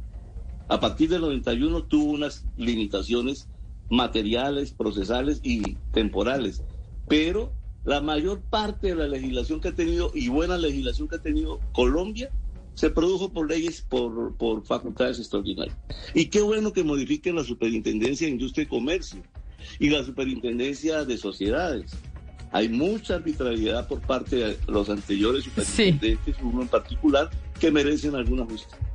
Pues a los dos exmagistrados, muy interesante la charla, tanto al doctor Julio César Ortiz como al exmagistrado Jaime Araujo Rentería. Muchas gracias por haber estado hoy con nosotros hablando de estas discusiones constitucionales que son las que se van a dar en la Corte y que definitivamente son las que van a definir si se pasan estas grandes reformas o no pasan estas grandes reformas que quiere el gobierno nacional. A ustedes mil gracias por habernos acompañado otra vez a través de nuestras diferentes transmisiones. Hasta aquí llegamos, ya llegan nuestros compañeros de Meridiano Blue con muchas más noticias de Colombia y del mundo. Nos volvemos a encontrar mañana. A esta hora, en Blue Radio, las historias, las primicias, los personajes, la música y la tecnología en Meridiano Blue. Con Ricardo Ospina, Silvia Patiño y Octavio Sazo.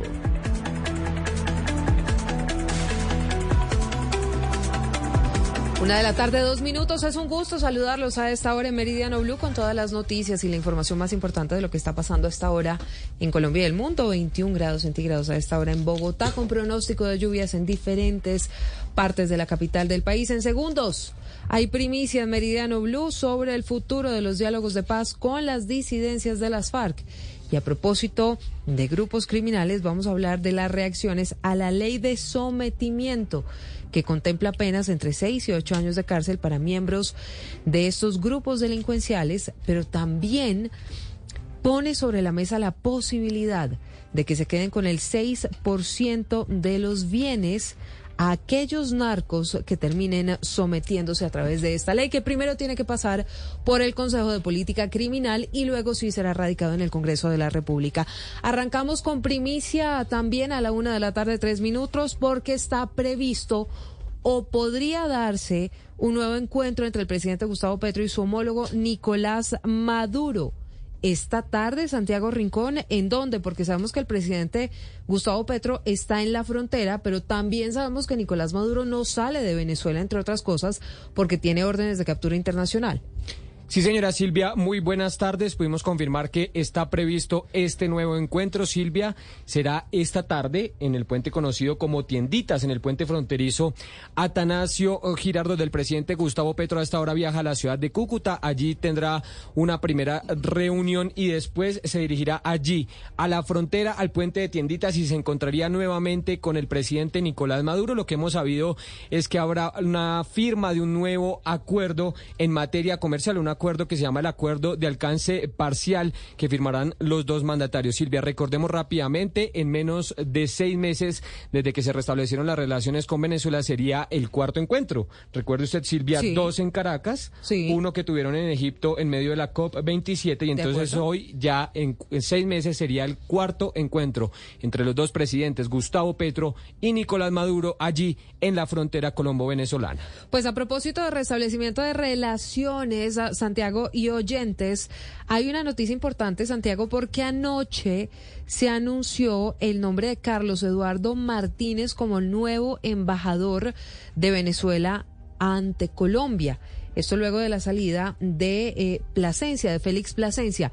Pues la noticia hasta ahora es que ya quedó aprobado por unanimidad en la Asamblea Nacional Venezolana la autorización para designar a Carlos Eduardo Martínez como el nuevo embajador de Venezuela en Colombia.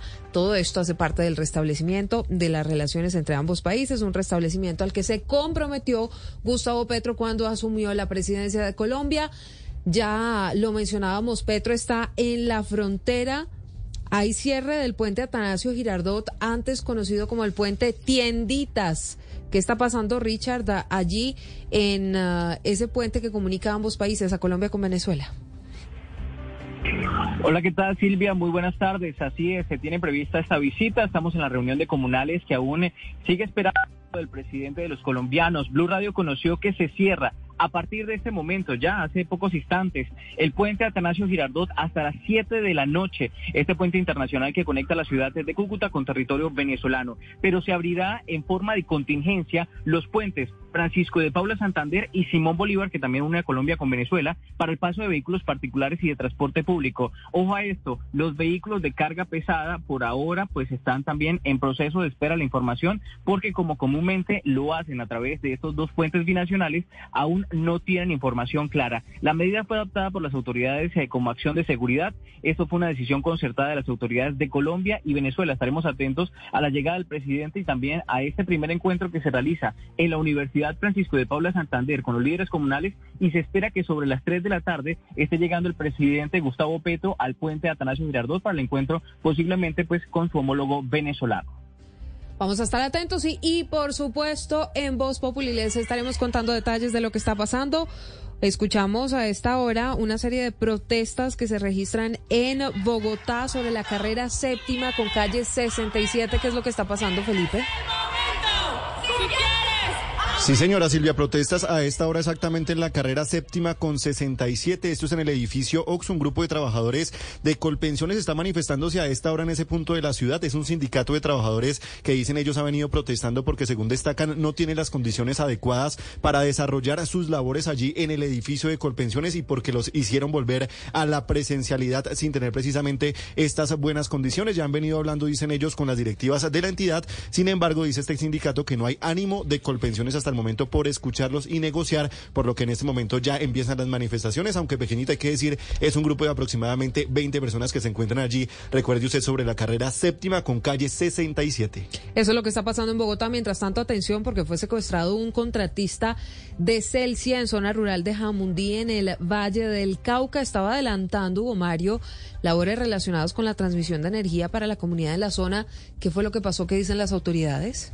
Silvia, pues ya la Cruz Roja Internacional y la Defensoría del Pueblo hacen presencia en la zona montañosa del municipio de Jamundí, al sur del Valle del Cauca, intentando la liberación de este inspector de la empresa Inelma, una empresa eh, contratista de Celsia. A propósito, a través de un comunicado, Celsia eh, dice lo siguiente, las autoridades se encuentran investigando una posible retención de un inspector de la empresa Inelma.